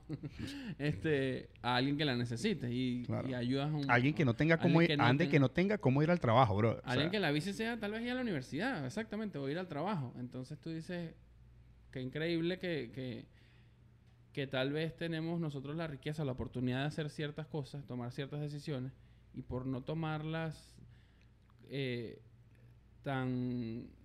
No pensar apegándonos a lo material. apegándonos a material y no, y no tomar en cuenta como el, el común, como, como todo lo que tenemos a nuestro alrededor, no nos damos cuenta de un montón de cosas. Porque estamos pensando en nosotros, lo que quiero, así como un caballito que va para adelante y ya. Y, y vemos que nuestras cosas podemos regalarlas o nuestros medios, podemos ayudar a un montón de gente a hacer mejores cosas y a que el mundo esté en una mejor posición. Si, si simplemente vemos a los lados y, y metemos la mano aquí, metemos la mano allá. Y volvemos al tema de, de, de, como estamos conversando de los mexicanos, eh, que cada quien hace su parte, eh, eh, es algo individual, pero que hace un bien común al final del día, ¿no? Exactamente. Ayudar a las personas eh, es algo importante, es algo que te, que, que te llena, porque si no, no han hecho nunca algo por alguien más, brother, o sea, al- al final del día, imagínate, hay personas como tu padre, que vivió a través de los ojos de, la- de los demás, Sí, ayudando a las personas y hizo de eso su vida. sí. Imagínate, o sea, Y bueno, y, y hay personas que no han nunca, o sea, tratado de, de- de- de soltar algo para ayudar a otra persona o algo de eso. Y lo más lindo de todo eso es que no ayudar a alguien lo decides tú, sí, no es algo impuesto. no es algo- ¿Me entiendes? Porque tú dices, bueno, que te cobren impuestos porque van a hacer whatever para ayudar a no sé quién. Se disuelve, se disuelve la individualidad en, en- en el- en lo general. sí, Mientras que cuando eres tú el que lo está haciendo, es, primero es gratificante y de paso, eh, o sea, ves, puedes llegar hasta ver la cara de la persona que estás ayudando, tú sabes. sí, O sea, no es algo como, es algo particular, no general, pues. sí. Y, ajá, sigamos Ajá, hablando yo, de... yo creo que a lo que estabas hablando tú del, del tema de, de las cosas, este, yo creo que, que muchas veces em, recibimos, es hasta, no sé por qué mío, en mi caso, que me acostumbré tal vez en cierto modo a ser como mi papá, este, y en su filosofía de trabajar y da- ser muy desprendido de las cosas, no, no, no apegarse a nada. Este, si se te dañó, se dañó, si se perdió, se perdió, si te lo robaron, te lo robaron. Si, ¿sabes? Sí. Controlar, o sea, no podemos controlar lo incontrolable. Exactamente. Disfruta tu vaina hasta que dure. Y en el futuro, yo, hoy en día yo sigo recibiendo bendiciones de mi, de, de mi papá, de gente que él ayudó en hace 40 años, que me ven hoy, mira, y tu papá esto, y esto, y esto, y esto. Y, y solamente yo recibir esas palabras para mí es como, como sentir a mi papá otra vez aquí, como, como nutrirme de muchas cosas increíbles a través del tiempo por como mi papá fue. Entonces, para mí eso es un oro. O sea, para mí, para mí eso es literal oro. Yo no sé si tú te has dado cuenta, pero eso es algo gigante y eso se llama legado, brother. Sí. Eso es, eso, es un, eso es un legado. Que Exactamente. después que tú no estés, haya personas que te recuerden y te admiren por lo que tú hiciste y, y- y- y no solo eso, sino lo bonito que es que tu descendencia pueda disfrutar de la gratificación de, de- de- de la ayuda de tu, tu- que tuvo tu padre con otras personas, que lo puedas vivir tú, que a lo mejor no te diste nada que ve en el peo, Sí. que ni siquiera sabías. Que ni siquiera me enteré. Y era gente que tenía a mi alrededor y mi papá nunca dijo nada porque no era así. Entonces, Wow. mira, tu papá esto y esto. Y era- fue increíble, de verdad que increíble. Y eso para mí es un, es un tema importante en mi vida y por eso siempre intento dar lo que puedo, ayudar a la gente que puedo. A mucha gente que, sí, es, es y es una cosa, es bonito porque ayudas a mucha gente, pero a la vez en, en cierto modo es egoísta también lo veo yo así, porque me hace sentir bien.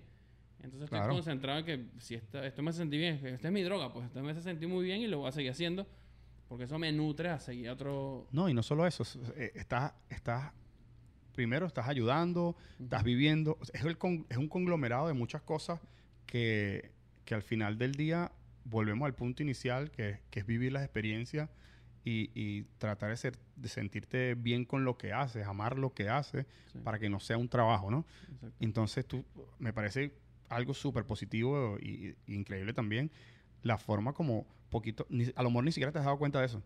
Vas Ujú. conectando todos esos, esos pequeños puntos y, y es como que un, un, Un ciclo. un ciclo y, y por el, o sea, que lo convertiste en un, en un estilo de vida. Sí. O sea, No lo, no lo había visto desde ese punto de vista, pero sí como que...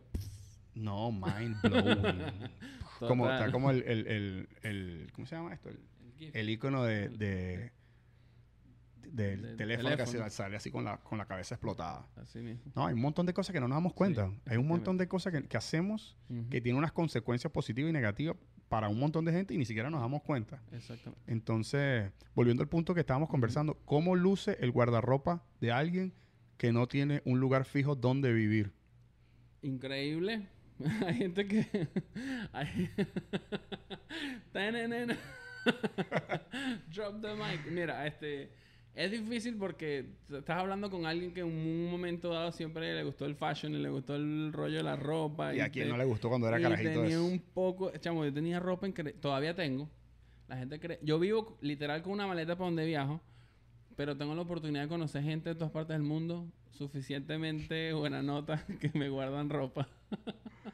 Ah, así mismo, te guarda, Sí, tiene, brother, te guarda un espacito ahí, es como un, ¿cómo se llama esta? Las oficinas que, que, que en vez de ser una oficina de una corporación, alquilan como que los cubículos para diferentes, cubículos. Así tienen, así un espacio en el closet de todos. un, un espacio en el closet de todos. Yo tengo en. Venezuela ropa y tengo no sé cuántos años que no voy, como ocho años, nueve años que no voy a Venezuela. Este, no porque guárdanmela aquí y tal, sino que simplemente ¿No te importa? No me importa, exacto, y no cabe en la maleta y la dejo ahí. Si la quieren regalar, la regalan, si la quieren usar, la usan. No me importa, no, exacto, no, no le tengo cariño a eso. Entonces, Sí, el cariño para las cosas no sirve. no el cariño sirve. para las personas, bro. Exactamente. Entonces, aquí en Miami también, mi hermana vive aquí en Miami y tengo ropa en su casa. En Canadá tengo mi otra hermana y tengo ropa en su casa. Y si, obviamente la ropa de invierno y todas mis tablas y mis cosas de snowboard y todo está allá.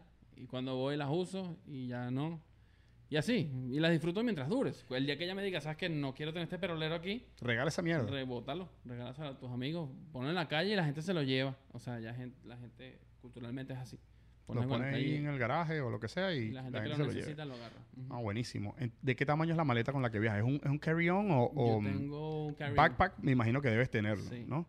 Porque he visto las tomas fantásticas, brother, que tienes ahí en, en- en tus redes, Gracias. las cuales, o sea, me imagino que es- obviamente es un dron el que, el Sí. que vuela y me imagino que el dron tienes que llevarlo eh, encima, ¿no? No- Sí. O, o lo, lo metes en la maleta. No, yo tengo un backpack que, por cierto, me, regala, me regaló Kevin y mi sobrina, dos personas que quiero mucho. Me regalaron un bolso increíble que yo estaba buscando hace rato.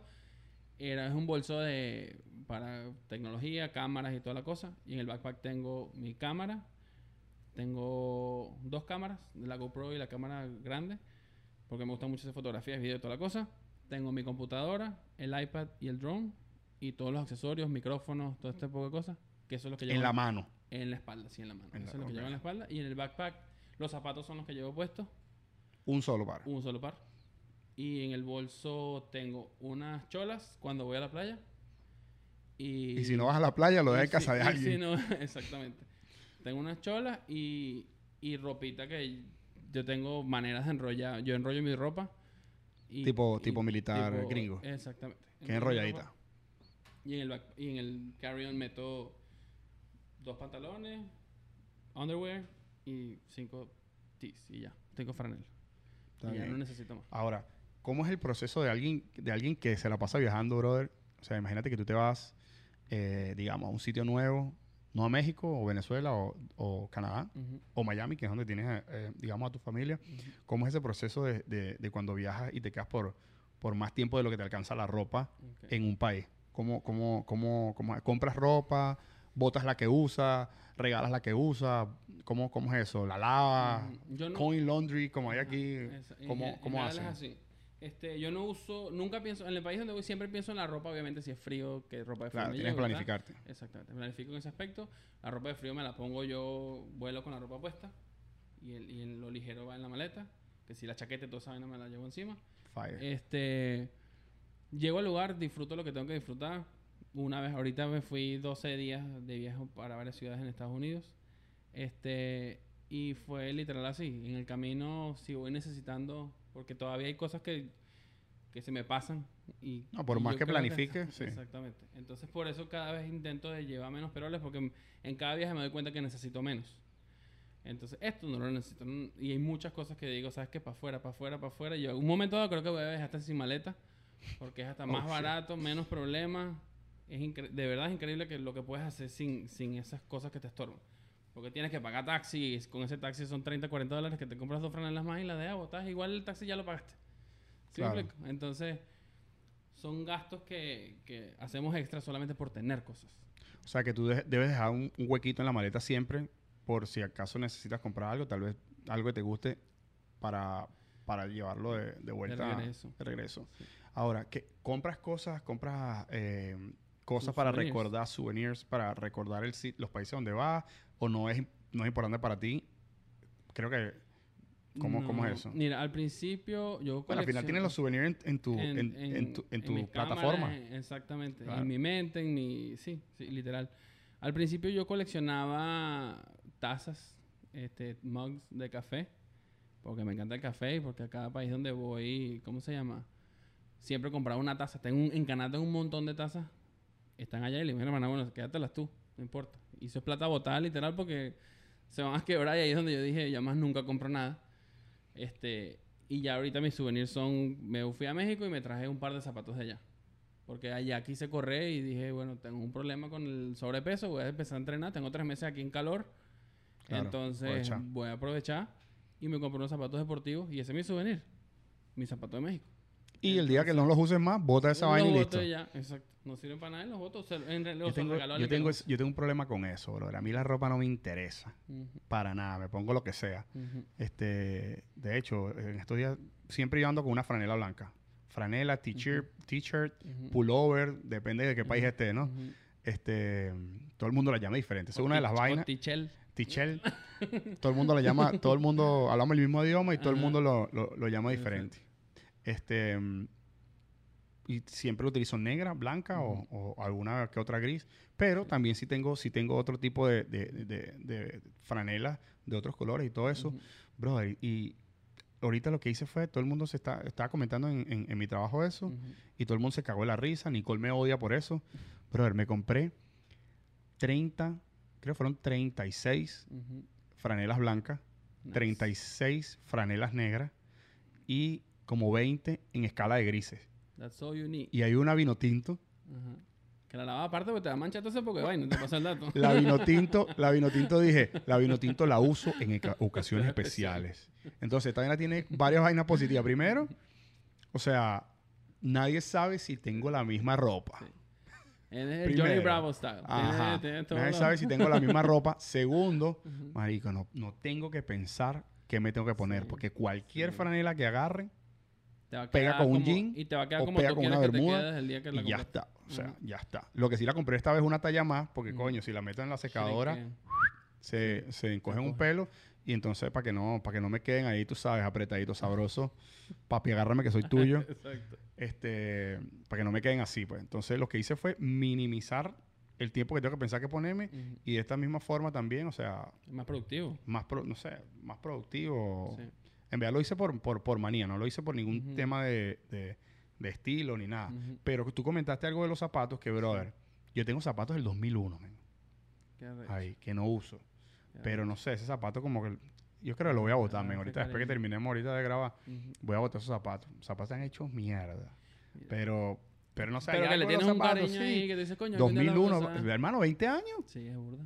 20 años. Es burda. Y eso es lo bueno, que nosotros somos... Pero claramente no los usas o... No, sí los uso. Ah, entonces, coño, pero entonces son tienes que pasarme la marca a ver si yo me compro unos bichos así. son ya no unos más. Adidas, son unos Adidas que compré cuando vine con mi papá para Orlando la primera vez en el 2001. Ajá. Son blancos con verde o lo que sea.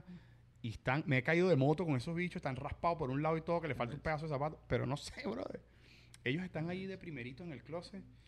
Y si voy a salir rápido, me los pongo y no me importa un coño. Entonces, eh, son, son, Son los, los go-to. son los go-to. Los que no me importa un coño son los que me pongo. Y ya. Y como son blancos con negro, pega con toda vaina. Y no tengo que andar tampoco pensando Pero tanto. no los botes, porque quiere decir que es un essential para ti. No Es un botes. essential, ¿verdad? No los botes. No los. No los botarías tú, ¿verdad? No, yo no los botaría. Si ese es tu zapato, que si son súper cómodos, tienes historia con los zapatos, sí, ¿por qué no. lo vas a botar? Y si todavía hacen el trabajo, Sí, es- con, Sí. con esos zapatos me di un coñazo en una moto en Venezuela una vez. arrecho. Brother, no tiene nada que ver con este tema, Ajá. pero comentando del- del- del- de, de los zapatos y la ropa y la vaina. Brother, iba por colinas de Bellomonte y habían, ¿sabes? Mi, mi vida, mi vida todos los días. Por colinas de Bellomonte, en la moto, bla, bla, bla. Brother, y pelaron la calle. Y el, ¿sabes? Cuando pelan la calle para a poner el asfalto, eh, les queda un desnivel que puede llegar a ser un escalón de unos buenos 4 centímetros. Ujú. Brother, y yo agarré y venía en la moto así, va, mala mía, que yo tenía esa manía antes, de que iba escuchando música en la moto con unos audífonos así, A no estaba volumen. a todo volumen, no estaba pendiente de los sonidos error. Brother, y yo crucé para la izquierda, pero con el escalón ese la moto siguió derecha. Y en verdad no me di muy duro, pero tenía esos zapatos, weón. Eso es lo que te recuerdan que, que estás vivo, brother. Sí, weón, no sé, será. Claro que sí. Que estás Entonces, vivo. Mira, cuéntame un poquito. Vi una foto que subiste en, tu, en tus redes eh, de los aeropuertos. Tomando el- le tomaste unas fotos a los aeropuertos Sí. desde como era una pasarela. ¿Qué aeropuerto era ese y qué en, Ese aeropuerto fue, no recuerdo el nombre, pero fue en Tampa. oh, en Este, Tampa? Sí. Pero a mí me gusta mucho por el tema de la arquitectura. Incluso tengo una Mm. cuenta paralela. Coño, claro. Ahora, ahora, Sí, tiene ahora sentido, toma ¿verdad? sentido todas estas cosas. Que hay veces Sí. que, la fotografía tuya no es solo natural y, no- y todo eso, sino también hay eh, edificios o estructuras. Coño, claro, Sí. claro, ahora entiendo. Entonces, muchas cosas que me llaman la atención a nivel estructural, les tomo fotografías y estoy intentando pasar eso para mi otra cuenta. Tengo una cuenta de, de- de fotografía en sí, eh, de los temas que a mí me gustan, fotografías que a mí me gustan, y de mis trabajos, porque uno de mis side jobs es fotógrafo, como fotógrafo. Entonces, Fotógrafo en par- particularmente de naturaleza o algo. O, es- o- o Yo si yo te llamo y te digo, mira, brother, tengo una boda de un pana. si tengo los equipos en el país donde me están llamando, le echo picho. Depende de lo que la gente esté dispuesta a pagar. Porque el conocimiento lo tengo para muchas, muchos tipos de fotografías y hay otras que no me gusta hacer. Aunque tenga el Este, conocimiento. Aunque tenga el conocimiento. Entonces, prefiero no hacerlo. Espero no estar en la necesidad de, de obligarme a hacer un tipo de fotografía que no que no quiera. O que no te sientes dinero, cómodo. O que no me siento cómodo solo por dinero. Espero no llegar ahí. Sí, entonces, bueno, es eso. Estoy... Sí, me gusta hacer fotos de ¿Cómo bodas se en llama, general. ¿Cómo se llama esa cuenta? Se llama Varelacho. Mi Varelacho. apellido Varela, Ok. CHO. Sí. Eso es un tema... Sí, el también lo vamos a poner aquí para que... todo el mundo me preguntaba. eh, Pero fíjate, de- esa, esa cuenta yo no sabía que existía. Yo, no- o sea, yo te sigo en la, personal, en el Travelacho, pero no, no, no te seguí en esa sé, cuenta. pues. Tengo varias, tengo un montón. Voy a salir aquí dándote una lista Ah, de bueno, todas las cuentas que tengo. Después de la quinta te cobro. Después, sí va, sí va, sí pasa la factura. Este, coño, no te vale con el cheque que te voy a dar en blanco, bro? sí, coño, eso, eso está interesante, ¿viste? Qué vaina, qué vaina. Mira, entonces, ¿qué estamos hablando? ah, lo de la ropa, que Lo de la yo ropa. nunca respondí lo de la ropa. La cosa de, de la ropa, si la lavo no. En general, la ropa me dura una semana. La ropa que me llevo en el. Y por lo general vas una semana. En, por lo no, yo siempre voy más de una semana, pero cada semana lavo. Entonces, agarro un día, lavo lo que... O mando a lavar en el hotel o en el Airbnb o la lavo yo mismo en la lavandería estas de moneditas. Y ya, y empiezo la semana otra vez a repetir ropa. Listo. No tengo No ningún problema bola. con eso. La ropa está limpia. ¿Contas que está limpia? Al final del día, si tienes las mismas camisas y las mismas, las mismas vainas, no importa. No pasa Dale. nada. Eh, te tengo otra bombita. Dale ahí. Te tengo otra bombita. Eh, coño, loco, se me olvidó. Esta vaina no deberían pasar, ¿ves? Pero bueno, cuando se graba en vivo es así. Es así, claro que sí. Este. Coño, loco, se me olvidó. No seguimos hablando esté de otra blanco, vaina. seguimos hablando de otra Ahorita me, ahorita me vuelve, ahorita me vuelve. Este, Dale. Eh, entonces, por lo- ah, ya sé. Pregunta. Nadie habla de esto. Esto es una primicia aquí. ¿Cuánto tiempo y por qué y cómo consideras tú que alguien vive en un sitio? ¿Cuánto es el tiempo que se necesita para poder decir el tiempo y la forma para poder decir yo viví en tal sitio, yo viví en este Eh. país, yo viví en aquel país, En tal ciudad, en, en tal cosa. ciudad, en tal cosa? ¿Cuánto tiempo y qué necesitas para decir esto? Porque nadie habla de eso. Es verdad, nadie lo ve así. Sí, es verdad. Este. Es. dif- No sé, me agarraste en el. Me agarraste en el spot, pero. Yo diría que el tema. Para vivir en sí en un país, yo creo que tienes que entrar en la rosca laboral. Este. Porque el, el trabajo te, te crea la rutina, te crea la conexión directa con, con la necesidad de ese trabajo en ese país, o ciudad en este caso este, con personas que viven ahí, con, con todo un sistema, amistades, este, sí, yo creo que el trabajo te conecta mucho con, con, con el lugar Tal vez Y- trabajo y estudio. y sí, el estudio también te puede conectar. Lo que pasa es que el estudio tiene muchas, muchas caras que yo todavía no lo, no lo logro descifrar porque puedes irte a estudiar y, y si vas a, vas a la escuela y al final sales a joder, y si en, si en tu caso tienes, tienes la- el income, Los recursos. los claro. recursos y no te conectas con la ciudad, sino que estás de puro modo turista. Claro. Estudias, Turista forever. Turista forever. Sales de la escuela y te vas a joder, te vas a un bar, te vas a, no sé, a fumarte una shisha por ahí, vas a joder con los amigos, a hacer motocross, a lanzarte por un Paracaídas, whatever, lo que sea. Exactamente. Y no estás conectado con la ciudad. Pero yo diría que el trabajo es, eh, te conecta directamente con, con el país. Yo creo que el trabajo es un- el punto número uno para mí en vivir en un país como tal. Claro, porque cuando trabajas en un país ya, ya consideras cosas Sí. eh, que una persona que, um, que está estudiando o que está de turista no considera como, por ejemplo, tráfico, Sí, horario, sí. eh, día de que limpies tu casa, día de que limpias sé yo, tu carro. O sea, es, es como una... Tienes que organizarte Sí. de, de, de una forma, ¿no? El tema de alquileres, el ingreso, Alquiler, gastas, ingreso. la comida, todo. Claro, ya, te tiene, ya tienes que hacer budget, tienes que, que hacer tu presupuesto, se dice. Un presupuesto, presupuesto para, para man- mantener todas tus cosas. Y algo importante, ser autosustentable. Yo creo que es cuando tú, cuando tú Claro. logras ser en cualquier país que vaya autosustentable, Sí. ya tú puedes decir, mira, yo viví ahí. Aunque haya sido que llegaste a Irlanda o a cualquier país, llega, en mi caso fue así, llegaste a Irlanda y desen- me desempeñé en una actividad económica, aunque no trabajé para nadie, me, puse, eh, desarrollé una actividad económica mía personal, de una idea, ahorita te la voy a contar, loco, Ok. que, que- Está interesante que eso. está, está burda interesante, burda interesante. Esa actividad eh, fue la siguiente. Yo llegué y en, en- yo me fui para allá, no me acuerdo el año, pero me fui cuando estaba el pleno peo de Cadivi. Las personas que nos, nos escuchan de Venezuela, me imagino que deben recordarse este este bello, hermoso y complaciente ente.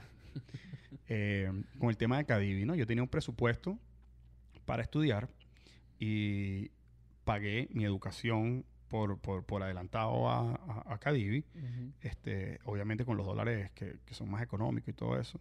Un día esto hacemos un tema, un, un podcast de No, vainas económicas, ¿no? Pero Sí. es súper complicado. Yo pagué, el punto del tema es que yo pagué mi educación eh, prepagada por adelantado y prepagué los dólares que me iban ellos a depositar también, Ok. ¿no? Entonces yo me voy, no, vete tranquilo, no pasa nada, listo. Me voy, cojo mi avión, ta, ta, llego, llego a Irlanda, a Dublín, este, y están, voy al- al- a la universidad a ver cómo, cómo es la vaina ahí. Este, yo tenía un poquito de conocimiento, no estaba en cero en, en- en inglés, podía, podía hablar eh, eh, lo que llaman broken English, que, Ujú. que, o sea, te- te- no eres perfecto, te faltan las palabras y los detalles Ujú. como tal. Entonces, am, llegué y todo eso, abrí la cuenta de banco, el proceso era abrías la cuenta de banco y ellos después te depositaban, si ibas por más de un año, te depositaban los primeros tres meses de una, después el segundo depósito eran los seis meses y después el último depósito eran los tres meses.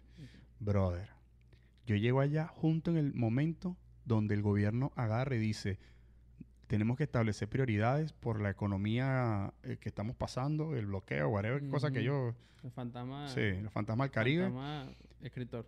Y, brother, dije, no, esto no es una prioridad para nosotros. Entonces, las personas que están afuera, le vamos a depositar, le vamos a hacer un depósito, mil dólares para que te venga.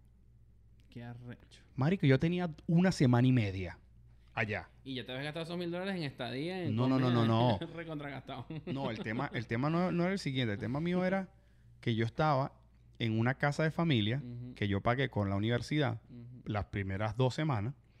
Pues yo dije, bueno, yo no voy a estar viviendo con una familia. O sea, yo estaba ya de 30 años divorciado.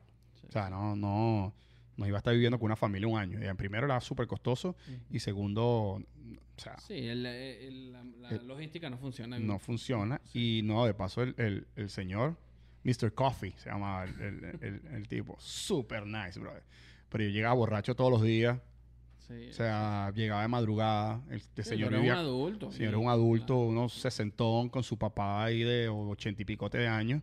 Y, y no estaba bien, pues. O sea, tipo me tocaba la puerta, super nice. Me tocaba la puerta a las 2 de la tarde para ver si yo estaba bien.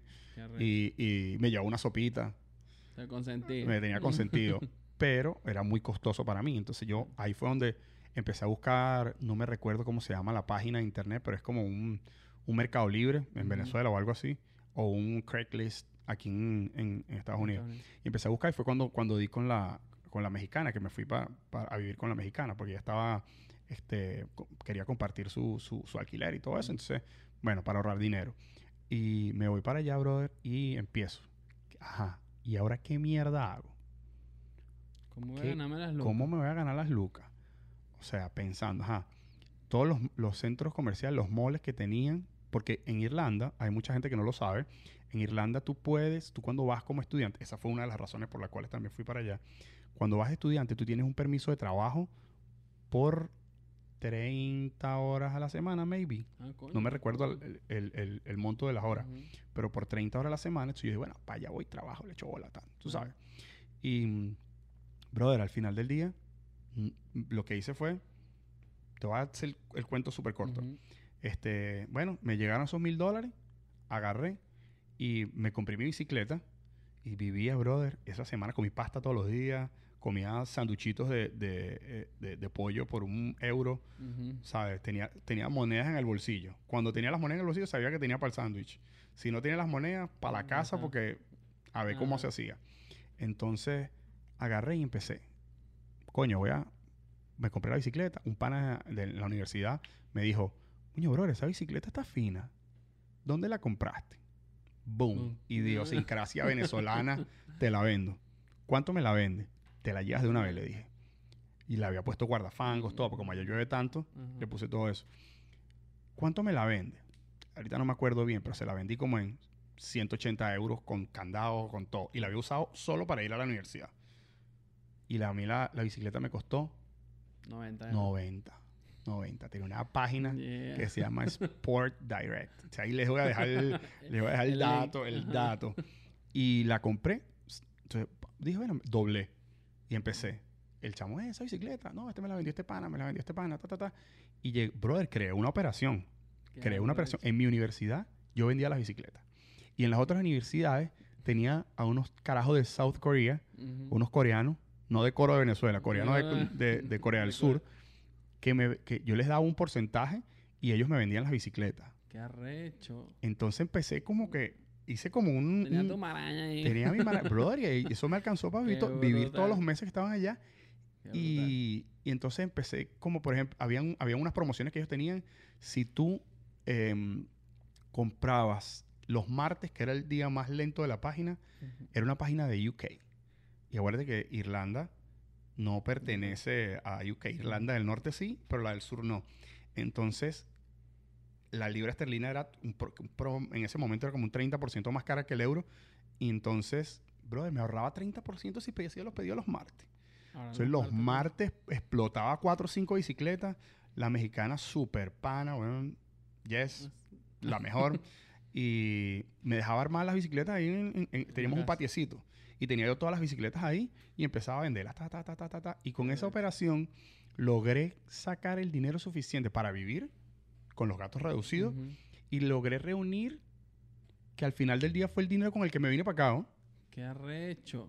Y para que te quedes loco, cuando me, me iba de Irlanda para Italia, vendí la operación, weón. Al último carajo que le vendí las bicicletas. Esto funciona así. Aquí te dejo la- el negocio El cuadrado. chamo, "Bro, yo, bro, pero dime, dime cómo, cómo es la vaina para comprar las bicicletas. Ya tú te vas. Le dije, bueno, dame mil, mil euros y te vendo la operación. Y el, Así mismo. y el carajo, dale. Un maracucho, por cierto. Marico, le vendí, le vendí la operación mil euros. Fue Y me fui para Italia, brother. Qué brutal. Eso lo hace... Eso es lo que, lo que hace cuando uno pasa roncha. Te- te abre- te abre el eso es como se cerebro llama el- el, comfort zone, eso no te lo da. eso- Exactamente. Y esa, y esa misma, esa misma chispa la utilizo hoy en día en mi trabajo. men. Claro. O sea, ya yo no vendo, pero, pero, pero, o sea, le- a- trato de transmitir ese conocimiento a, la- a las personas que, que trabajan conmigo, como que tienes que pensar fuera de la caja. De acá, total. Bueno, eso es una traducción bien fea, pero Pero es así. exacto, fue, tienes que pensar Sí. cosas diferentes sí. para, para Fuera del sistema. Fuera de las Exacto. creencias previas que tengas. Claro, entonces, brother, una locura. Eso es, eso es parte del- de la adaptación, ¿no?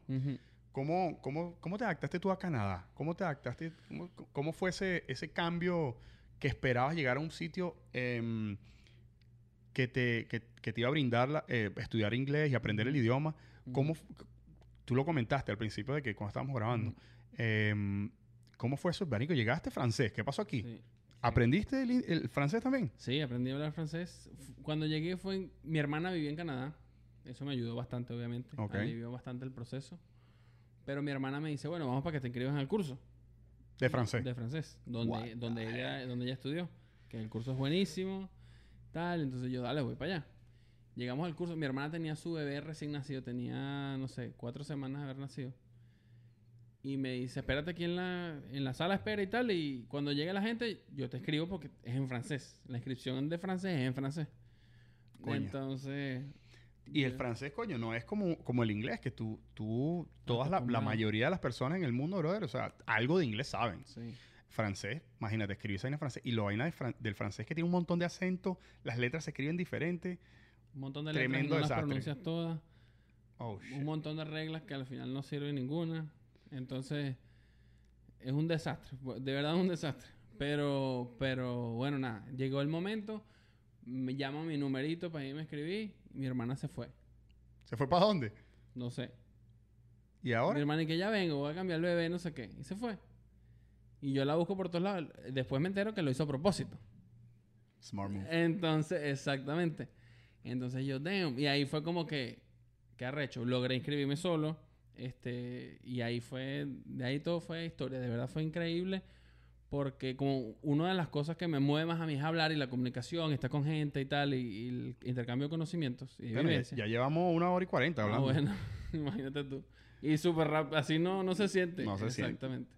Entonces, este, hice amigos súper rápido, entré en la escuela. Hice amigos en, en la cola. Porque mientras estaba esperando ahí... ¿Habla este, francesa también tú, eh, las personas o, o de otros países? Tengo dos amigos, hice dos amigos persas, muy buenos amigos, este, much- de otros países. Ninguno que hablaba español, porque otra de mis, de mi, mi pensamiento en ese momento era que yo no me puedo juntar con gente que habla español, porque voy a entrar en zona de confort y voy a perder mi tiempo y reales daña en esta escuela. Exactamente. Entonces yo dije, nadie que hable español, me junto. Y el que me pregunte dónde soy, le digo, ¿dónde eres tú? De tal lado. Y yo, y yo invento, yo pregunto primero y después invento que vengo de otro lado Claro. para que no haya ningún y eso era un muy, Sí, muy coño madre in- pero interrumpe eso eso interrumpe tu desarrollo porque yo, yo estuve con muchos venezolanos que los amo a todos marico. Ujú. tenemos un chat y todo con, con eh, Only Soccer creo que se llama. Y estos coños tenían una vaina llamada la Crazy House weón. Tenían un townhouse vaina weón marico y era pleno mundial weón y la Ya vaina fue un desastre. Pero pero sí siento que es verdad weón. De hecho de hecho hay, hay un par de gente eh, no voy a decir nombre, pero hay un par de gente que vivió en Irlanda un buen rato, güey. Al final no, no, no, no, no lograron este, hablar inglés. Y eso es parte también, aunque la pasamos tremendo, y aunque también hicimos el, el- hicimos el, el adjustment para meter personas franceses, este, irlandeses y, y de otras nacionalidades, pero al final del día andábamos por un... se por- sí, por un, por un periodo de tiempo, sí, brasileros, brother, también nos la pasamos con un brasilero que era del carajo, brother. Entonces, eh, sí, se, se, creó tam- se crea también ese, ese- esa interrupción del, del proceso de, de- de aprendizaje del idioma, ¿no? Sí. Este, igual me la pasé genial con ellos, los amo a todos. Eh, tenemos, tenemos un chat y hablamos con ellos, pero sí es una realidad también que hubo una Sí. interrupción del, del proceso claro eh, estudiantil, pues, por llamarlo de alguna forma, en cuanto a, a- a hablar tu idioma Ujú. dentro de Ya. otro país. exactamente no es que te separa de todo hasta de las mismas vivencias de lo que vas a hacer es increíble Por- en ese momento yo dije sabes que lo necesito porque eso es algo el francés yo no me lo esperaba entonces fue como que te Chamo, ¿y tu hermano no te dijo? Y mi hermana, no, porque es que nunca hablamos de... Yo me fui de vacaciones, yo no me fui... O sea, cuando yo llegué a Canadá, era, yo me iba seis meses. Yo me iba a estar... Yo, yo trabajaba en General Motors en Venezuela, en la planta, En Valencia. en Valencia, y me iba del carajo. Y mi- yo no me iba a ir a vivir para ningún país. Entonces, ese fue el año eh, que, que el presidente de, ese momento cierró, cerró la planta, cierra General Motors. Entonces yo digo, y tú ¿cómo? de vacaciones allá. No, y yo, y yo digo en Venezuela, ¿qué voy, a, qué voy a hacer yo dejándome ganar este poco de plata que yo me ganaba aquí, con la edad que yo tenía en ese momento? Este, ¿Dónde me la voy a ganar? ¿Qué voy a hacer yo en este, hacer qué? Entonces mi hermana vivía en Canadá y me dijo, vente para acá, jodes y vaina, y, y O sea, te pasó, te pasó algo parecido a mí, pero el peo mío era otro, pues que Ujú. yo estaba casado, estuve casado, Ujú. marico, casi nada. Este, no, no duró nada, duró meses el matrimonio. Este, y me tocó empezar desde cero. Entonces, hubo, eh, siento que ese precedente tuyo eh, se parece mucho al mío, ¿no? Aunque las circunstancias eran diferentes. Era empezar desde cero. Oh shit, tengo que empezar desde cero. Exacto. Entonces yo pensé, si tengo que esperar desde cero, empezar desde cero, me voy para el coño, weón. Exactamente. Me voy para el coño y aunado a eso también me secuestraron, entonces ya como que tuve que salirme cor- salir corriendo de- Sí. de- del país. Pero es eso, pues, empezar desde cero. Hay dos opciones. Te quedas en tu país, le echas ganas, Ujú. 100% admirable. Admirable, claro. O sea, personas que están guerreando en Venezuela, mi, mi- o sea, mis respetos totales Claro. pero también mi respeto van para personas como nosotros que dijeron, sí. me voy, me llevo la maleta llena de sueños, ilusiones y toda la, Toda la paja. toda la Sí. paja y echarle bola afuera a tratar de, de- de construir un, un porvenir. Sí, Yo creo que las dos personas tienen, tienen un mérito claro. gigante. Las personas que se quedaron para reconstruir o tratar de construir un mejor país y las personas que llevaron su país adentro de ellos y, y Ser los portavoces de Venezuela. son los portavoces de Venezuela. Tenemos gente hablando en la ONU, tenemos gente hablando en, en TED Talk, Tenemos a gente hablando en... en- en- en nue- tenemos un pedacito de Venezuela en cada una de las ciudades donde se vende una arepa, donde se vende una, una, una cachapa, Un perro calentero. un perro, ca- un un, jetero- un perro calentero, perro caliente esto de- del gordo, Ajá. este gordo pasado. Cuando pasado. Y eh, entonces esa, esa diáspora venezolana está all over the world. Así mismo. Entonces, igual, mi respeto para unos como para otros. Hay mucha gente que dice que, ah, ustedes te- se fueron para el coño y dejaron esta vaina así. Pienso que deberíamos ser un poquito más inclusivos en ese aspecto, brother, porque este, las personas que se van no se van porque les da la gana, pues. Sí. Las personas que se van, la mayoría de las personas que se van es por, por, por una situación X y, y debemos ser, ¿sabes?, solidarios con, sin importar qué, ¿no? Al final del día todos nacimos en la misma patria y la llevamos adentro, estemos adentro Y o estemos o no. afuera, ¿no? Sí. La necesidad de cada uno. Ca- gente tiene necesidad para quedarse, otros para irse. Respetar el proceso individual de cada quien y, y hacer de nuestra vida lo mejor que, que podamos hacerla. Pues construir bonitas cosas cada uno, estemos afuera o dentro de Venezuela.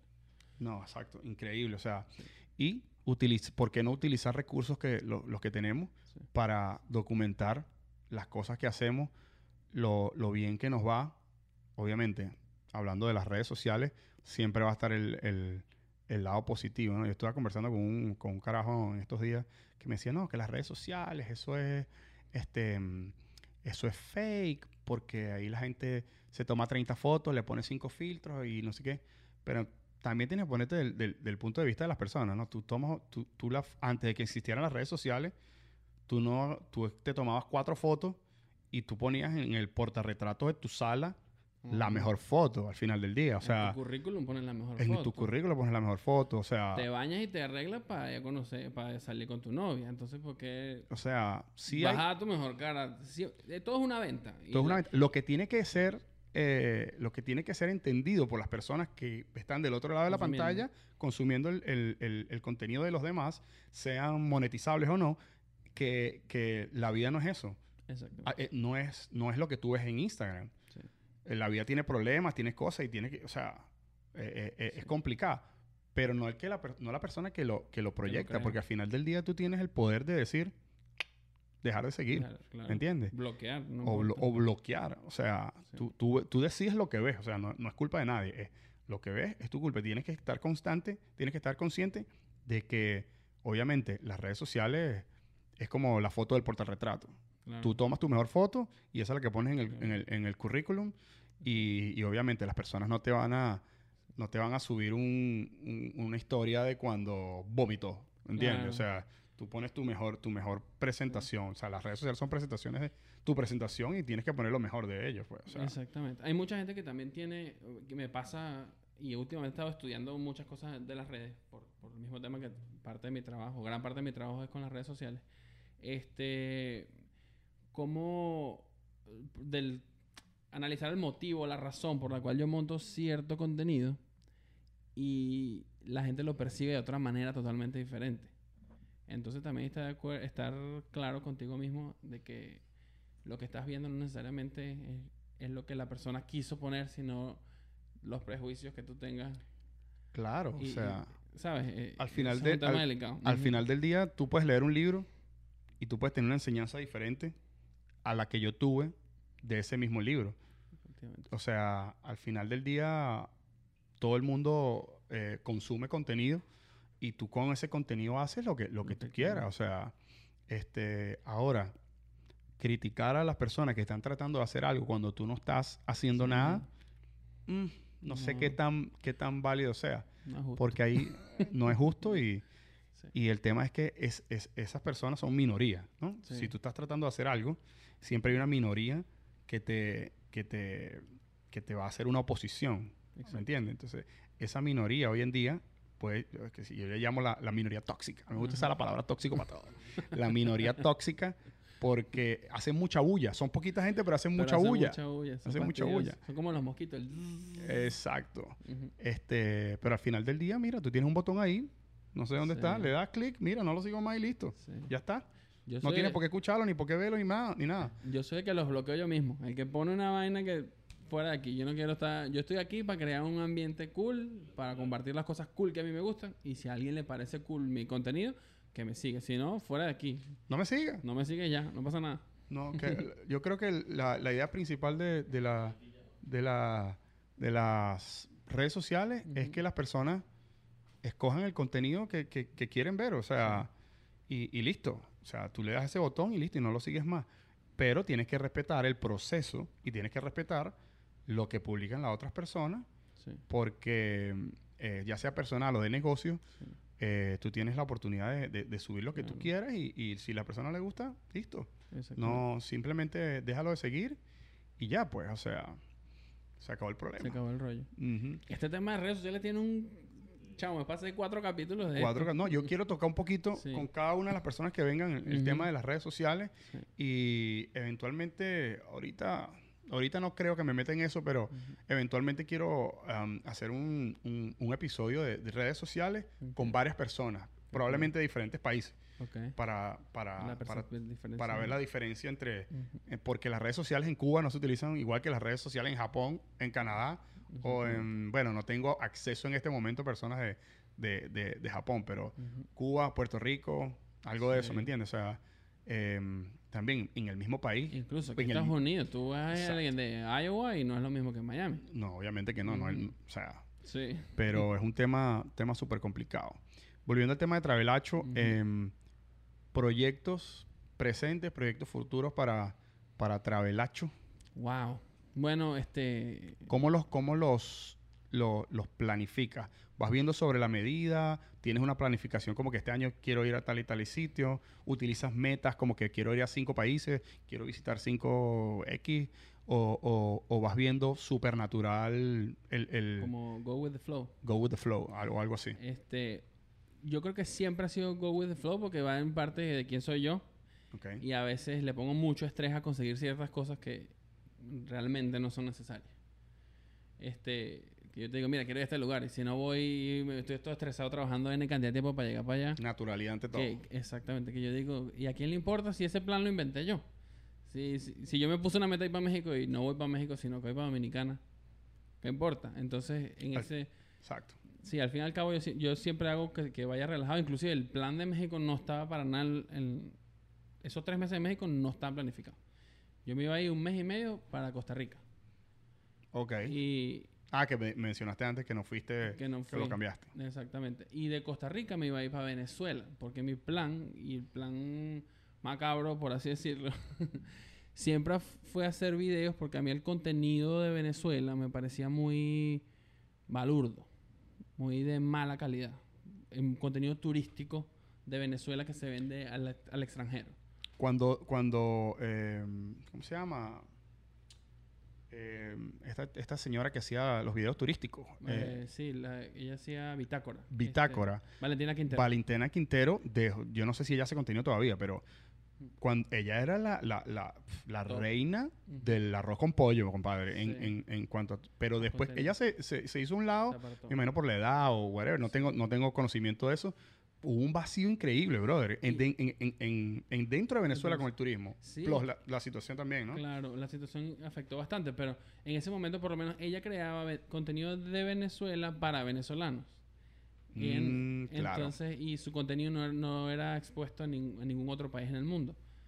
Y por obviamente razones de televisión y tal, y en su momento no habían redes sociales y toda la cosa. Pero eh, cuando yo empecé con todo el tema de Travelacho, era como, ¿cómo hago yo para cambiar ese... O sea, ¿cómo, cómo vendo mejor a mi país? Porque Venezuela tiene mucho que o sea. Travelacho empezó en Venezuela. Em, sí, entonces, o sea, ¿cómo, cómo creo esto? ¿Cómo, cómo, ¿Cómo impulso a Venezuela? Y ese viaje que yo hice a Venezuela, en plan, era todo este rollo de sacar, vamos a hacer videos, vamos a hacer drones, ta, ta, ta, ta, ta. Muchas cosas se dieron, muchas cosas no, pero en un futuro yo quiero ir a Venezuela. Hoy, gracias a Dios, Hay un montón de gente increíble haciendo contenido en Venezuela que los admiro demasiado. Están en las redes sociales, pero lo- increíble.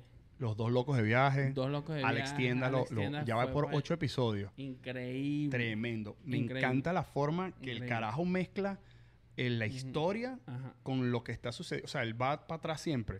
Muestra lo que está sucediendo y se va atrás al, al- al pasado, do- bien documentado, obviamente. Esa postproducción de ese programa es genial. Brutal, Y, y te, te- te explica por qué eso sucedió y, y- y de dónde viene lo que hoy estás viendo por el lente de su cámara, ¿me entiendes? Exactamente. Increíble, ¿no? Me encanta también que, que hayan esas personas que estén haciendo eh, canales de, turist- de turismo como, como Dos Locos de Viaje, que los conocí obviamente por, el, por, por Alex. Tienda y me parece que están haciendo una, una labor genial, Increíble. obviamente, ¿no? Ellos viven allá y, y se la pasan eh, viajando y todo eso y, y documentando su- sus historias, pues, y ayudando a los hoteles y todo eso. Si lo está monetizado o no, whatever, no importa. Al final del día ellos están haciendo eh, su trabajo y, está Lo muy... están haciendo bien. Lo están haciendo bien. Sí. Y además que es un buen match la, la tipa y el, y el carajo. Sí, es verdad. es un buen, un buen match. So, bueno, seguí haciendo, seguí haciendo turismo, Sí, brother, hacer lo que, lo que te gusta. Exactamente. Este, proyectos futuros. Bueno, ganas tengo seriamente de ir a Venezuela. Como te dije, nunca he concretado ese, ese, esa parte de mí como todo nació en Venezuela y por Venezuela. Entonces, gran parte de mí es como que tengo que hacer ese atributo a mi país. De, de, todo ese, de todas esas ganas y todas esas cosas bonitas que Venezuela me dio a mí, tengo que regalárselo otra vez a Venezuela. Sí, Sí, uno siempre la lleva encima, ¿no? así mismo. Sí. A dónde va, ¿A dónde va? ahí está. Sí. Y tenemos cosas increíbles. y Yo digo, coño, esta gente en tal país no conoce que tengo esta. Mucha gente. en ¿De dónde eres? De Venezuela. Mm, entonces, mm, somos, Chávez. conocidos por Chávez y mis Venezuela. Y Venezuela es muchísimo más que esa vaina.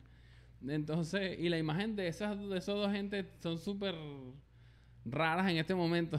Entonces, yo digo, coño, tenemos muchas más cosas que dar y, y para mí es un- No, y- una cosa muy bonita poder traer turismo a Venezuela como antes. Mi papá recibía estudiantes. O, cuando te dije Australia, nosotros recibimos a tres chamas australianas en mi casa por intercambio. Cuando Venezuela hacía... Cuando Venezuela hacía intercambio, mi papá recibía gente en la casa. Y era súper cool. Bueno, mi papá, mi mamá, pues mi familia. Este, nosotros teníamos eh, con, constantemente gente de otros países que venían a vivir con nosotros por intercambio. Coño, Entonces, entiendo. Ahora, ahora estamos como que desmenuzando todo el Ujú. tema y ahora empieza todo a Todo tiene tomar- sentido. Todo tiene sentido. el- o sea, lo de tu Sí. papá, lo de, Ujú. lo de, lo de, lo- el intercambio. Ahora todo tiene sentido. eh, ahora veo por qué empieza como que esa, esa, es- esa adrenalina que te da como que conocer y conocer. Eso estuvo desde antes de que a lo mejor te dieras tu cuenta de, sí, de- de eso. ¿no? efectivamente. Desde bebé, sí, de toda la vida. Qué Y arrecho. tengo fotos con gente que mi mamá, no, este chamo vino no sé dónde. Y tú dices, yo veo mi foto de chamo, y yo, no, esto es increíble. De verdad, esto es increíble. Y algún día quiero hacer todo ese tipo de videos tipo Alex Tienda, que está haciendo un trabajo increíble ahorita, como lo que acabamos de hablar, pero con, con, con esas vivencias personales, obviamente. Claro. Cómo llevar eso Sí, de con tu- con tu estilo personal. Con mi estilo personal, exactamente. Bueno, brother, un millón de gracias, Gracias, papá. Por, por, por estar aquí y por, por compartir eh, estos espacios conmigo. Tenemos un, un, un par de proyectos que vamos a hacer juntos por el tiempo Ujú. que, que- que estés acá. Este, para las personas que me siguen a mí, no lo siguen a él. Él es Travelacho, está así en las redes sociales. Vamos a tener un, proyecto, vamos a grabar un, este, un pequeño podcast para su canal, pero fuera del estudio. Vamos a tratar de hacer algo eh, outdoors, eh, con la naturaleza o en la playa o algo de eso.